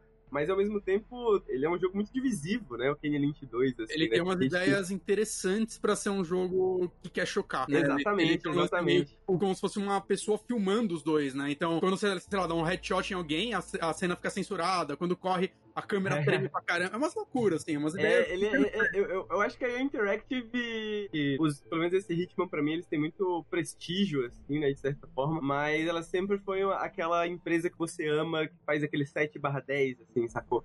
Aquele jogo que é que você ama justamente porque ele é ousado, né? Não necessariamente assim. O Blood Money, por exemplo, né? Porque o Blood Money era tipo, caraca, mano, eu quero explorar porque eu nunca vi isso na minha vida, assim, né? Tipo, como o Lucas falou, eu acho que eu até diria se eu jogasse hoje, que é meio truncado mesmo, assim, né? É difícil de, de jogar e tal. que ele te colocava, né? Tipo, a fase do Porra. teatro. Vai sempre É, é, exato. Você nunca Genial. viu isso antes na sua vida, assim, sacou? Então você, tipo, é aquele jogo que te ganha pela, pela paixão, assim, pelo coração, assim, né? E, e foi nele que eles começaram esse negócio de milhares de pessoas num, num cenário, né? É aquela fase que é tipo um carnaval na Irlanda, eu acho. Eu, eu lembro quando eu joguei aquilo no Play 2. Até hoje eu não sei como o PlayStation 2 não derrete quando a. é muito NPC assim. Eu lembro, no eu lembro. cenário, É uma loucura isso. Aham. Pô, o que, que vocês acham do fato que a Square dropou a, a IO Interactive? Falou, ah, não, pega aí a Hitman e vão embora em favor do jogo do Vingadores. Eles podiam estar em parceria com uma empresa que tá fazendo o novo 007 e tá aí, o Vingadores, né? Eu, eu acho que foi uma decisão sábia. Mas, ó, eu não vou criticar a Square nessa, porque eu achei muito legal que pelo menos é, eles Eles venderam deixaram a a IO com a IP. Com a IP, e a IO pôde se comprar, né? Ela se comprou, agora ela é Sim, dona, e ela é dona das próprias IP, saca? Seria muito fácil. A Square podia mandar a empresa embora e, tipo, ó, não, a Hitman é nova. É, ainda mais porque IP é uma parada muito valiosa hoje em E- dia, né? Ela ficou com Exato. mini ninjas, mas a gente. E eles foram. eles foram perguntados, inclusive, sobre isso, né? E eles- a Square falou que não conseguia imaginar nenhuma outra empresa fazendo Ia Hitman, né? pra- Que ia pra geladeira. sentido. essa franquia ia pra geladeira. Ia pra geladeira, por 10 exatamente. anos, aí ia virar um shooter de alguma outra empresa, algum Saca? É Eles foram embora, eles levaram o Hitman e o Freedom Fighters, que eu nunca joguei. Mas aí com Freedom ela também. Fighters, né, mano? Freedom Fighters é um jogo que eu não penso há anos, mano. E eu gostava. Apesar de que é propaganda, É, propaganda estadunidense, Mas o imperialista. conceito, o conceito dele da parte mecânica, tipo, de como ele tu vai pegando os territórios e tal, eu lembro que eu me divertia muito, cara. Eu, eu lembro que era um É, jogo muito divertido de jogar. Mas a propaganda. A A propaganda, propaganda do jogo, imperialista é pesada, tá ligado? Que é basicamente. Freedom Fighters, porque são os comunistas invadem, né, a Nova York, assim. Você é só um encanador, um Hellis encanador. E você tem que começar a sobreviver nisso. E aí você se envolve com os Freedom Fighters, né? Lutando pela liberdade e tal. Mas ele tem muitas ideias interessantes, assim, pra um. Ele é um shooter em terceira pessoa, né? Basicamente. Você escolhia, né? Pra onde, onde você ia atacar, onde você ia atrás de coisas. Era muito maneiro, era um jogo bem maneiro. Fala- Falaram aí no o senhor Twitch comentou aí que a Square dropou Deus Ex 3, eu, eu nunca vou perdoar ela. Por sumir com Deus Ex. Eu gosto muito da franquia e eu gosto muito dos dois últimos, assim. Eu sei que algumas, alguns fãs antigos têm seus problemas com eles, mas eu acho que eles são dois jogos excelentes. Não, são, não são muito bons. Eu sinto que a maior crítica que eu vejo, especialmente do Mankind Divided, que eu não joguei, eu joguei o Human Revolution, que é do caralho. Ele, ele meio que não acaba, né? O Mankind Divided, pelo que a galera fala, a história meio que acaba na metade. E aí botaram Deus Ex na geladeira logo depois disso. Que, né, deve ser frustrante, mas até isso fala que o jogo não é legal, só que é, tu chegou a jogar. Tu, é isso, né? Pelo que eu entendi, a galera falou que a história não. Eu não lembro direito do final, pra ser honesto, mas eu, eu lembro que deixava muita coisa aberta, assim, sim. É, é, tinha, muitas teorias também, muita gente especulando que o terceiro é, seria, tipo, pra ligar direto com o primeiro, original, né? Que seria uma forma de talvez acabar pra um possível remake ou algo do tipo, né? Então, sei lá, quem sabe um dia a gente saiba, né? Quem sabe Agora... um dia Ex Torne, né? Agora que Vingadores falhou e o último Tomb Raider também parece que não deu muito certo, eu achei horrível. É... eu adoro Shadows, polêmico nisso. Mas eu, na verdade, a dor é forte. Eu só acho da trilogia ali, eu acho que foi o que mais eu acabei gostando, porque ele é mais lentinho. Ah, os parâmetros são baixos também, né? então, eu fui nessa, porque todo mundo falava, mano, ele é mais lento que os outros, e eu gosto dos outros. E eu tava, tipo, eu, pô, a coisa mais legal do 2 eram as tumbas. Então eu quero, eu quero jogar um com mais com isso. Cara, eu joguei agora que saiu na Plus, e, cara, eu, eu nunca fiquei tão. Eu, tipo, eu criei até a teoria na minha cabeça que é, eles queriam, a Eidos Montreal queria fazer um Deus Ex, não deixaram, mandaram eles fazer Tomb Raider, e eles se esforçaram para fazer o pior jogo possível só pra se vingar. Porque, cara, a história desse jogo é uma maravilha, dá pra debater a história dele por cinco não, horas. A história do... Mano, é, é é, eu é sei que nenhum tem um grande foco na história, mas a desse tá de parabéns. Não, tá, tá. Isso, isso eu concordo contigo. Não tem nem o que comentar. Mas ah, ao mesmo tempo eu também sinto isso dos outros. Assim, o meu menos preferido é o 2. Eu, eu, eu, eu, lembro que eu terminei o Rise e ai, mano, dá mais não Tomb Raider. Eu gostei né? bastante do 2 na época. Mas, no fim, é, é, é, decisões inteligentes da Square constantemente, né, mano? Porque a gente pode falar mal do Shadow, a gente pode falar mal do Rise, pode... mas, porra, Vingadores é sacanagem. O Vingadores. ele consegue ser pior que esse, todos esses somados. É tipo Caramba. isso. Pode falar mal de tudo, só não pode falar bem de Vingadores. Pior que, tipo, eu não joguei ele esses dias, tipo, sei lá, ele tava naquelas promoção, porque acho que o jogo vendeu duas cópias, então já tá, tipo, as lojas vendendo ele, quase doando ele. E aí eu olhei, pô, rapaz, será assim que eu, eu te, devo tentar, assim? Porque, né, jogo novo e tal, mas aí eu, eu paro, penso, mano, eu vou perder meu tempo. é, eu vou dizer que muita, todas as pessoas que eu conheci que jogaram, jogaram meio que nessa e todas elas se arrependeram. o Ricardo, ele gostou com ele. E aí depois ele veio num, num periscópio, mano, falou muito, esse jogo é uma merda, porra, muito ruim. Eu tinha te cortado, tá falando, moleque, desculpa. Não, não, eu tava falando tipo, basicamente isso, eu, tipo, todos os amigos meus que estavam empolgados com esse jogo, também, tipo, que pegaram, é, começaram falando, pô, é o jogo do Vingadores, vai ser legal. Todo mundo falou, mano, é, o negócio desanda e é chato, é só chato. E eu que já não tava nada empolgado com esse jogo desde o começo, pra mim. Ou não, né? Minha expectativa tá tão baixa que qualquer coisa vai me divertir. Não sei. Ah, deixa pra lá. Eu acho Bom, eu acho que isso é Hitman 3, né, guys? Falei por uma hora, desculpa, gente. Nada, imagina, a gente tá aqui pra isso, exatamente. É, eu, tô eu tô feliz porque sempre que o, que o convidado fala mais, significa que eu tenho que falar menos. Por isso que eu sempre coloco no final, entendeu? e aí, significa que vai ser mais fácil. E aí, enquanto a gente tava começando aqui, eu percebi que eu não faço ideia nenhuma da história do, do jogo sobre o qual a gente vai conversar, sobre a história da empresa, quem está envolvido, se eu sei, eu sei. Então, por favor, Lucas, já que eu sou o host, agora vamos, vamos revezar. Sakuna of Rice and Rain.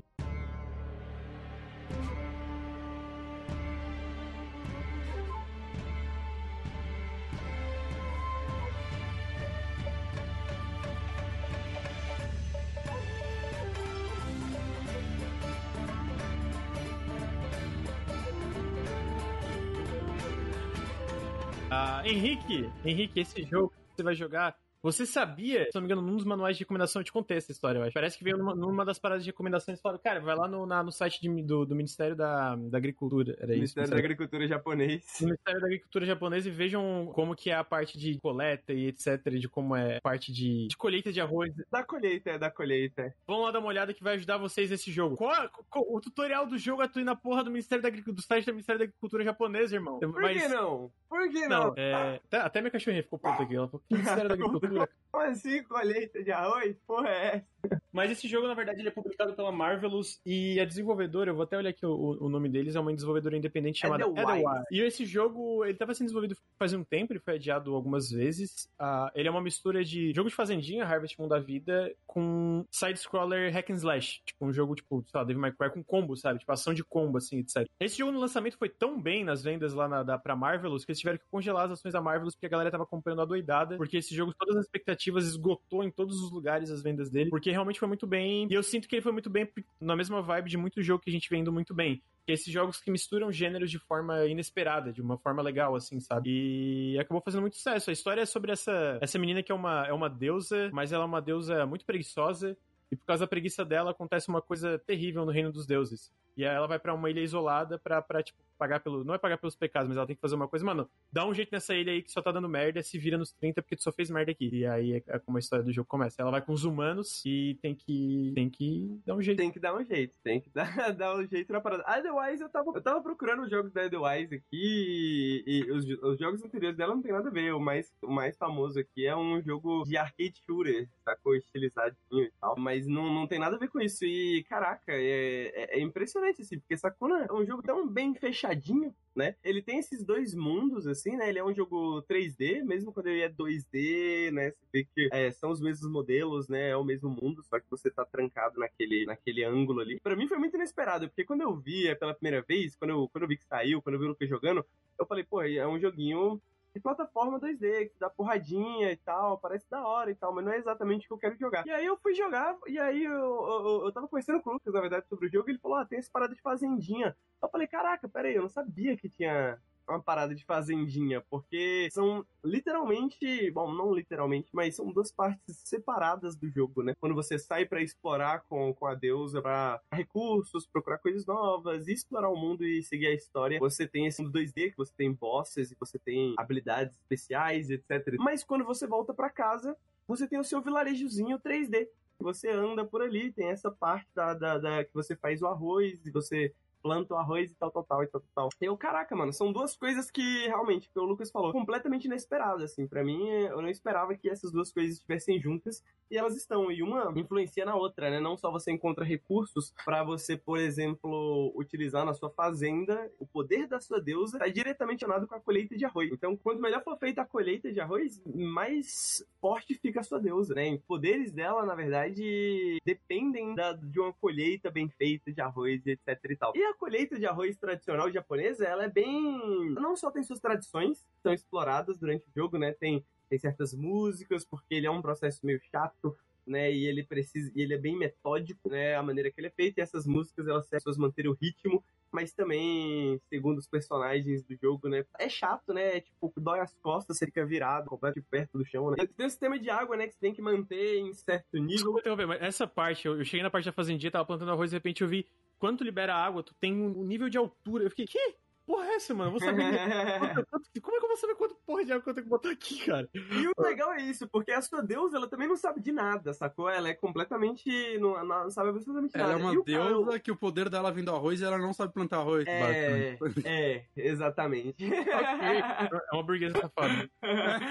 ela não sabe fazer nada e o humano que vem com ela, que supostamente é um cara que manja muito disso, você descobre eventualmente que ele também não sabe nada, sacou? Ele também é um pateta. Então vocês meio que estão descobrindo juntos. Ele, ele tem coisas que ele ouviu falar, né? Então ele, ele te indica certas coisas. Ele fala, por exemplo, ah, eu ouvi dizer que o ideal é você manter na altura do seu tornozelo, né? Só que o ideal é manter na altura do tornozelo em certa fase do crescimento, né? Em outra certa fase, o ideal é você manter a água no nível bem mais alto. Em outra certa fase, o ideal é você manter a água zerada, deixar tudo seco ali, né? E isso são coisas que ao mesmo tempo você vai descobrindo sozinho, né? Ao redor das colheitas, ao mesmo tempo ele vai criando dicas novas. Ou você pode ir no site do Ministério da Agricultura japonês e descobrir mais coisas sobre o processo. Porque ele é bem simulado nesse sentido. E a sua deusa, ela também vai ganhando habilidades. Isso que é muito legal, né? Que facilita nesse processo. Porque quanto mais ela planta, mais ela desenvolve sentidos, né? Ela desenvolve essas habilidades que, por exemplo, permitem que no primeiro momento o nível de água é no olhômetro, né? Ah, você vê pela altura do tornozelo. Depois que você faz isso por bastante tempo, você desenvolve o sentido que você vê a porcentagem da água ali. E aí você consegue medir exatamente o que a, a água que você está colocando, né? Tem a parte do planteio que tem que ser feito no espaçamento ideal. E não é tão fácil assim controlar ela pra ela ficar numa linha reta. Ela anda para trás, se aperta né, na direção que você quer ir, ela vai andando para trás. E aí você vai apertando, e é para ser um processo meio mecânico mesmo, né? No sentido de ser bem repetitivo. De você aprender um certo ritmo ali, você tem que ter para você plantar tudo certinho e tem que ter um espaçamento ideal. Eventualmente você desenvolve essa habilidade que você vê o, o campo dividido em um grid, né? E aí você vê exatamente o espaço que você tem que ter entre uma e outra e tal, e você tenta manter. Então, não só você vai aprendendo literalmente como funciona o arroz, como você aprende é, como a sua deusa vai ganhando habilidades que permitem que você faça esses testes e essas experimentações e tal, tal, tal. E aí tem até algumas escolhas, né? Por exemplo, um dos processos finais do planteio de arroz, né? Depois que você colhe o arroz, bota para secar, é um processo que em inglês chama husk, eu não sei exatamente o que é em português, mas é basicamente um pilão, né? Você fica batendo o arroz ali para tirar a casca dele, né? E aí o, o arroz marrom, né? Tipo arroz integral, ele é um arroz que tem uma certa porcentagem dessa casca retirada dele, né? E o arroz branco que a gente come, ele é um arroz que foi tirado totalmente essa casca marrom, né? Coisas que eu aprendi jogando Sakuna Bryce Online. Videogame é educação, É colega. educativo, cara, educativo. Se você faz arroz branco, isso é melhor pro desenvolvimento da sua personagem. Você ganha mais HP, você ganha mais força e tal, tal, tal. Se você faz arroz integral, ele é mais nutritivo, então ele não faz os seus stats crescerem tanto, mas a comida ela também é útil pra você ganhar buffs, né? Quando você for explorar e tal, enfrentar algum boss, você tem que tomar cuidado ali com o que, que você vai comer. Que é uma aumenta sua magia, outro aumenta seu ataque, outro aumenta sua defesa, né? Então você faz uma refeição ali e tal, bem colocada. E tem outras coisas que você colhe, você pega pelas aventuras, né? Tipo carne, etc e tal. Você só planta arroz, mas você tem essas outras opções também de coisas que você pode ter pra explorar melhor e tal. E é um jogo que eu acho que ele mistura muito bem essas duas partes. Eu acho que é muito legal você, tipo, você sai pra explorar de manhã e aí você mata um monte de monstrinhos, passa por uma parte. O combate é muito legal. Ele é muito. Tem uns combos muito interessantes, tem muitas possibilidades interessantes, coisas que você vai liberando ao longo do jogo que permitem novas possibilidades de combate. E aí você pode escolher mais ou menos onde você quer levar o seu, a sua deusa, né? Em que caminho ali, que habilidade você quer usar mais. E tudo no jogo é isso, né? Quanto mais você usa, mais você ganha níveis e logo mais forte fica e etc e tal. Então você escolhe mais ou menos o que, você gosta mesmo de fazer, né? Assim que decide o que, que é mais forte, o que, que é mais fraco. Depois que você sai pra explorar, mata um boss, você volta pra casa, olha o seu arroz, tá tudo certinho no arroz, tira as ervas daninhas que estão ali, vai jantar com a galerinha e aí tem uma conversinha, né? Entre com os humanos que é um texto muito legal, é muito bem escrito, fala sobre cultura japonesa, fala sobre a mitologia japonesa, fala sobre o mundo, né? Tem inclusive uma personagem humana que ela é uma imigrante, ela é tipo alemã e ela tem uma ideia de Deus que é bem próxima da ideia de Deus cristão. Eles ficam discutindo entre eles, às vezes, a concepção de Deus, o que, que eles entendem por deuses, né? E percebem que as concepções deles são diferentes. Ah, tem um, um povo lagarto que mora nessa ilha, essa ilha é a Ilha das Bestas, né? E aí por isso que o Lucas falou que só dá merda, né? Porque lá foi chamada pela Ilha, Ilha das Bestas, pela deusa Morra lá, e ficou esse nome. Só que é um nome ofensivo, né? Um nome ofensivo porque, por exemplo, esse povo lagarto que mora lá, eles são inteligentes, eles são do bem, né? Eles não são, tipo, agressivos nem nada. Inclusive, eles te ajudam, né, nesse processo, né? Eles ajudaram os deuses em certo ponto, do ponto da vida. E aí, um- eventualmente, eles discutem, pô, agora que a gente tá morando aqui, será que a gente não podia trocar esse nome, né? Esse nome pode ser meio ofensivo, assim, né? O pessoal que tá morando aqui. Ah, ok, é, eu não, vamos escolher um nome, um nome diferente. Então, uma das coisas que eu acho muito legal de jogo de fazendinha, né, de maneira geral, Stardew Valley, Harvest Moon e tal, tal, tal, são essas conexões que você faz com as pessoas da, da cidade. Né, do vilarejo ali e tal. Os lagartos que você faz no caminho, os amigos. Os amigos que você faz no caminho, exatamente. Lagarto Sempre é a melhor parte caminho é de todos os estranho, né? videogames. É. O Sakuna, ele tem uma abordagem interessante nesse sentido, porque ao invés de ter um vilarejo, você tem essas pessoas que estão te ajudando, né, e você está ajudando elas, e elas estão te ajudando. Então, tem um menininho que ele é bolado, mas ele acaba virando um ferreiro, né, tem a menininha também que ela é meio tímida, e ela começa a fazer roupas pra você, eventualmente. Você vai lidando com ele todos os dias, porque todos os dias você quer, idealmente, jantar com eles, né, passar esse tempo com eles, porque isso vai te dar buffs no dia seguinte. E esses são os momentos onde você começa a trocar ideia, você começa a conhecer eles um pouco melhor. Tem cutscenes que aparecem, né, de vez em quando, você sai lá, por exemplo, e algumas... Bonatti, você que falou que gosta de platinar os jogos, né, tem um achievement que é muito bom, que eventualmente você desenvolve o esterco, né, você descobre lá como é que faz composto e tal, e, e tudo vem do banheiro. E aí você tem que ir lá no banheiro, pegar um balde de cocô e colocar lá onde você faz composto. E um dos achievements é você sair com o balde de cocô e conversar com alguém, né, então você conversou com alguém segurando um balde de cocô. Tá aqui o seu achievement. então esses pequenos momentinhos, assim, eu acho que é uma ideia é legal, diferente dos outros jogos de, de fazendinha, porque todos eles estão ali te ajudando e você está ajudando eles, então você constrói relações de uma maneira um pouquinho diferente, né? Ah, Não são relações que você escolhe desenvolver. Elas estão ali, você tem que aprender a lidar com essas pessoas e elas têm que aprender a lidar com você, né? E os personagens são muito bem desenvolvidos, a historinha é muito divertida. É um jogo muito legal, cara. Se você gosta da ideia, você gosta de ou um ou outro, você provavelmente vai gostar do jogo, saca? Ou mesmo por mais que um dos lados não te interesse, o outro vai te interessar. Ele é uma mistura de duas coisas que eu gosto. Já coloquei na minha lista do Steam aqui. Ele parece bem, bem legal mesmo. Eu, eu não sabia do que se tratava esse jogo até você falar hoje, né? E, caramba, é uma ideia bem bacana mesmo dele. É ele é diferente, muito né, cara? Eu não esperava quando eu comecei a jogar, mas ele é muito redondinho, tipo assim, no que, que é, na- nas coisas que ele tenta fazer. assim. Eu gosto de jogos de gerenciamento, mas hoje em dia eu, eu jogo cada vez menos ele, saca? Sei lá, a maioria eu, eu acho que o, o foco acaba sendo sua evolução dentro do jogo e eu preciso que o jogo me fale quando eu devo parar. Saca? Senão, eventualmente, eu, eu, não, eu não consigo, saca? Tipo, eu jogava muito Harvest Moon, mas o Stardew Valley, que eu achei maravilhoso, eu joguei umas 10 horas e parei. E eu, eu tava adorando, mas é, eventualmente o backlog é tão grande, saca? Toda semana tenho que arrumar alguma coisa pra falar pro site, coisas do tipo. Acaba encostando nesse tipo de, de jogo, né? Esse gênero é um negócio meio difícil pra mim hoje em dia. E esse daí, o fato dele misturar mais coisas e tudo mais, né? E, e, e te dar um rumo, é, parece ser uma boa ideia, assim, pra mim. Parece ser um negócio tipo,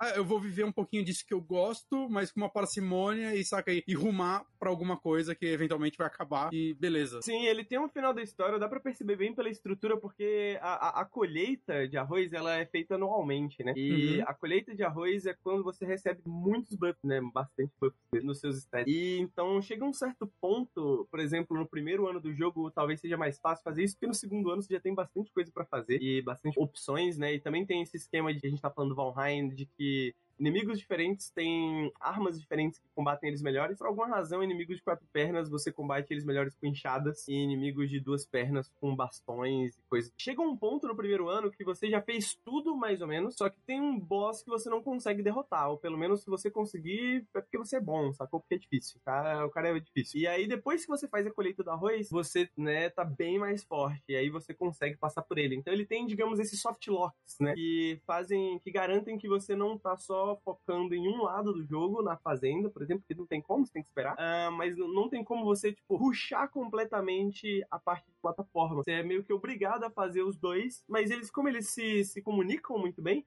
né? Eu sinto isso que você falou, né? Ele tem um rumo, né? Ele tem uma direção muito, muito boa, assim, né? Então, você aprende a plantar porque é melhor pra você explorar. E você explora porque também você quer fazer amizade com as pessoas que você mora junto ali, quer que sua fazenda dê certo, tal, tal, tal. E a história é legal, cara. É bem, é bem escrita, sabe? É bem. é, apesar de ela não ser né, grandiosa e tal, ah, os personagens, como eu falei, são bem interessantes. O texto é bem interessante, os personagens. É, é tudo bem, bem bonitinho. Acho que isso é legal. importante, né, pra esses jogos, né? Ele tem que ter um. Os personagens, pelo menos, tem que te cativar o bastante pra você querer conversar com eles, né? Eu Acho que se esse jogo já faz isso, eu acho que já é também mais um ponto positivo pra ele. E só quero falar que tipo, eu acho aí a arte desse jogo maravilhosa, assim, é muito bonito. É bonito. mesmo. É bonito. A parte 3D às vezes chove, sacou? E aí tá chovendo. E isso inclui preocupações com a água, por exemplo. Será que a água tá gelada demais porque tá chovendo? Vou ter que dar uma olhada na temperatura, sacou? E coisas do tipo assim. Mas é muito bonito, né? E tem essas cachoeirinhas. O, o- essa parte 3D que você pode explorar, ela não é grande. ah, apesar de que ela tem um segredinho ou outro ali que se você for, você encontra. Mas ela não é muito grande, ela é bem pequena. O mundo, ele tem um hubzinho, né? Um mapa que você escolhe as fases que você explora e cada fase tem certas missõezinhas que você termina pra pegar tudo que tem nessa fase, digamos, pegar todas as opções pra liberar outras fases também. É só assim que você libera outras fases. Ah, mas elas também têm. À noite, elas são totalmente diferentes, né? Então, à noite tem bichos muito mais fortes. No começo, você não enfrenta eles. Tem que ir só de dia também e tudo mais. Mas ele não tem muito espaço, assim, pra, pra digamos, pra você, sei lá, sentar e ficar olhando a paisagem, né? Tudo que ele tem, assim, por mais que seja bem contido, que seja bem fracionado, assim, é tudo muito legal. É tudo muito bem feito e polidinho, sabe? Parece muito Ele legal. foi, ele foi criado realmente pra ensinar os japoneses a plantar arroz? Eu acho que não. Não, não, não Eu não. Acho que não. eu Ele só usaram referência mesmo, não, não é, foi é não. só que os sistemas, eles são bem próximos, né, da, da, da- de uma simulação do que seria plantar arroz, A né? simulação é mais perfeita do que se esperava.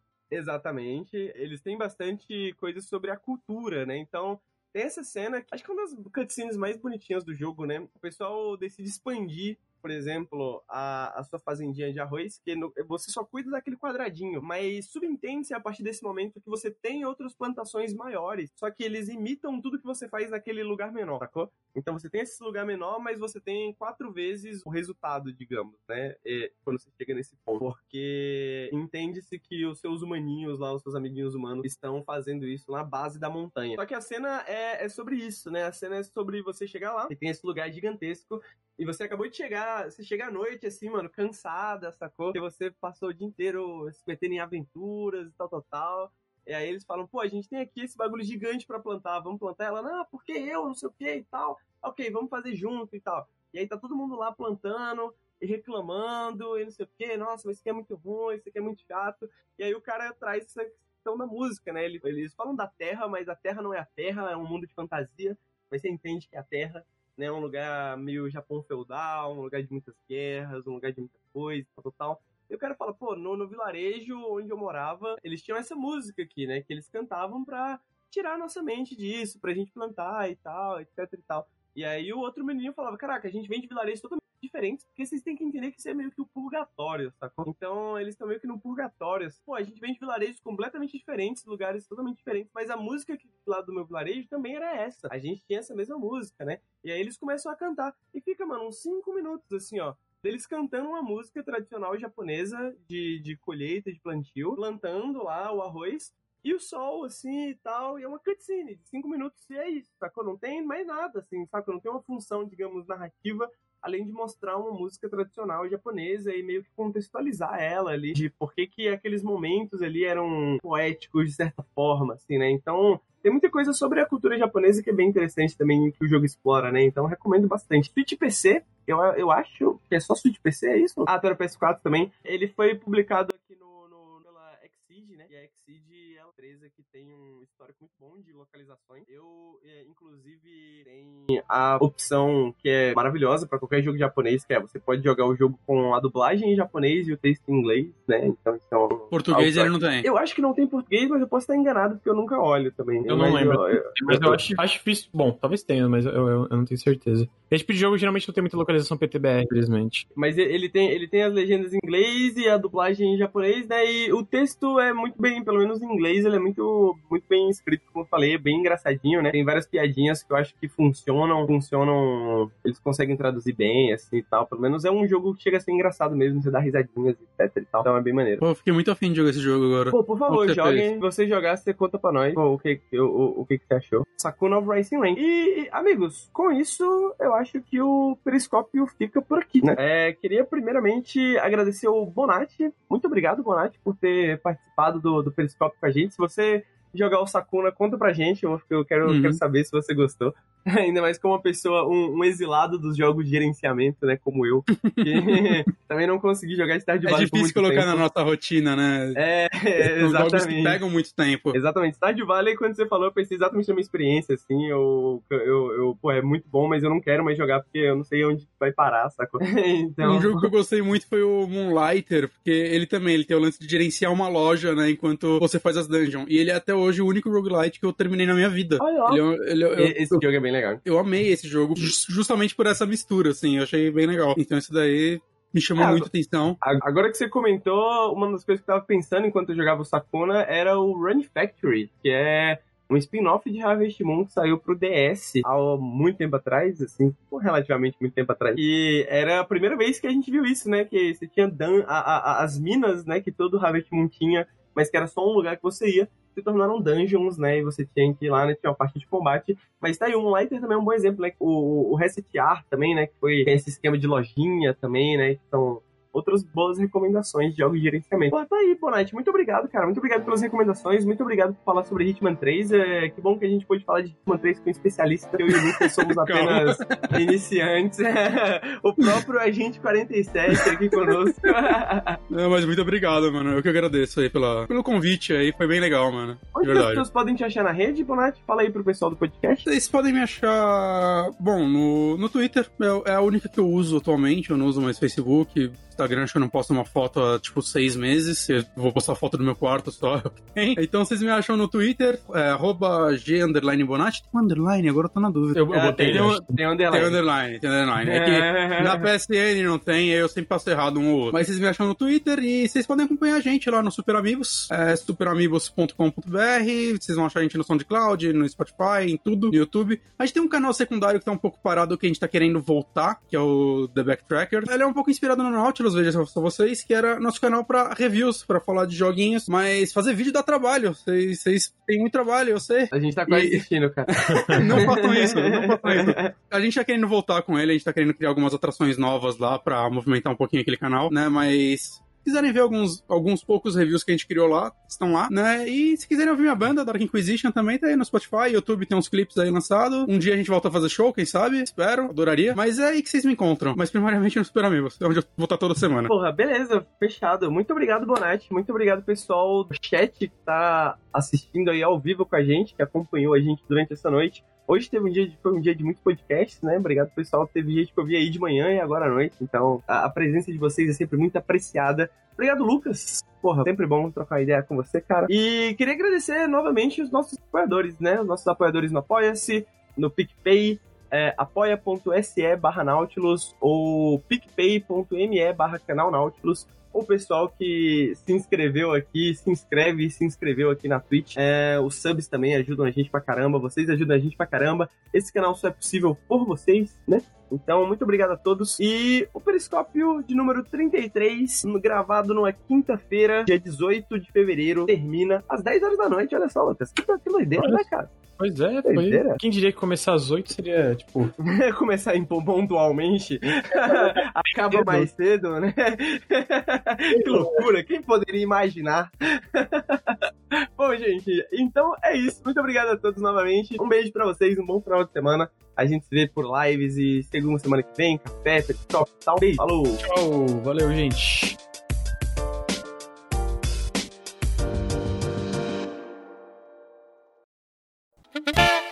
Esse podcast foi editado por Marlos Sanuto.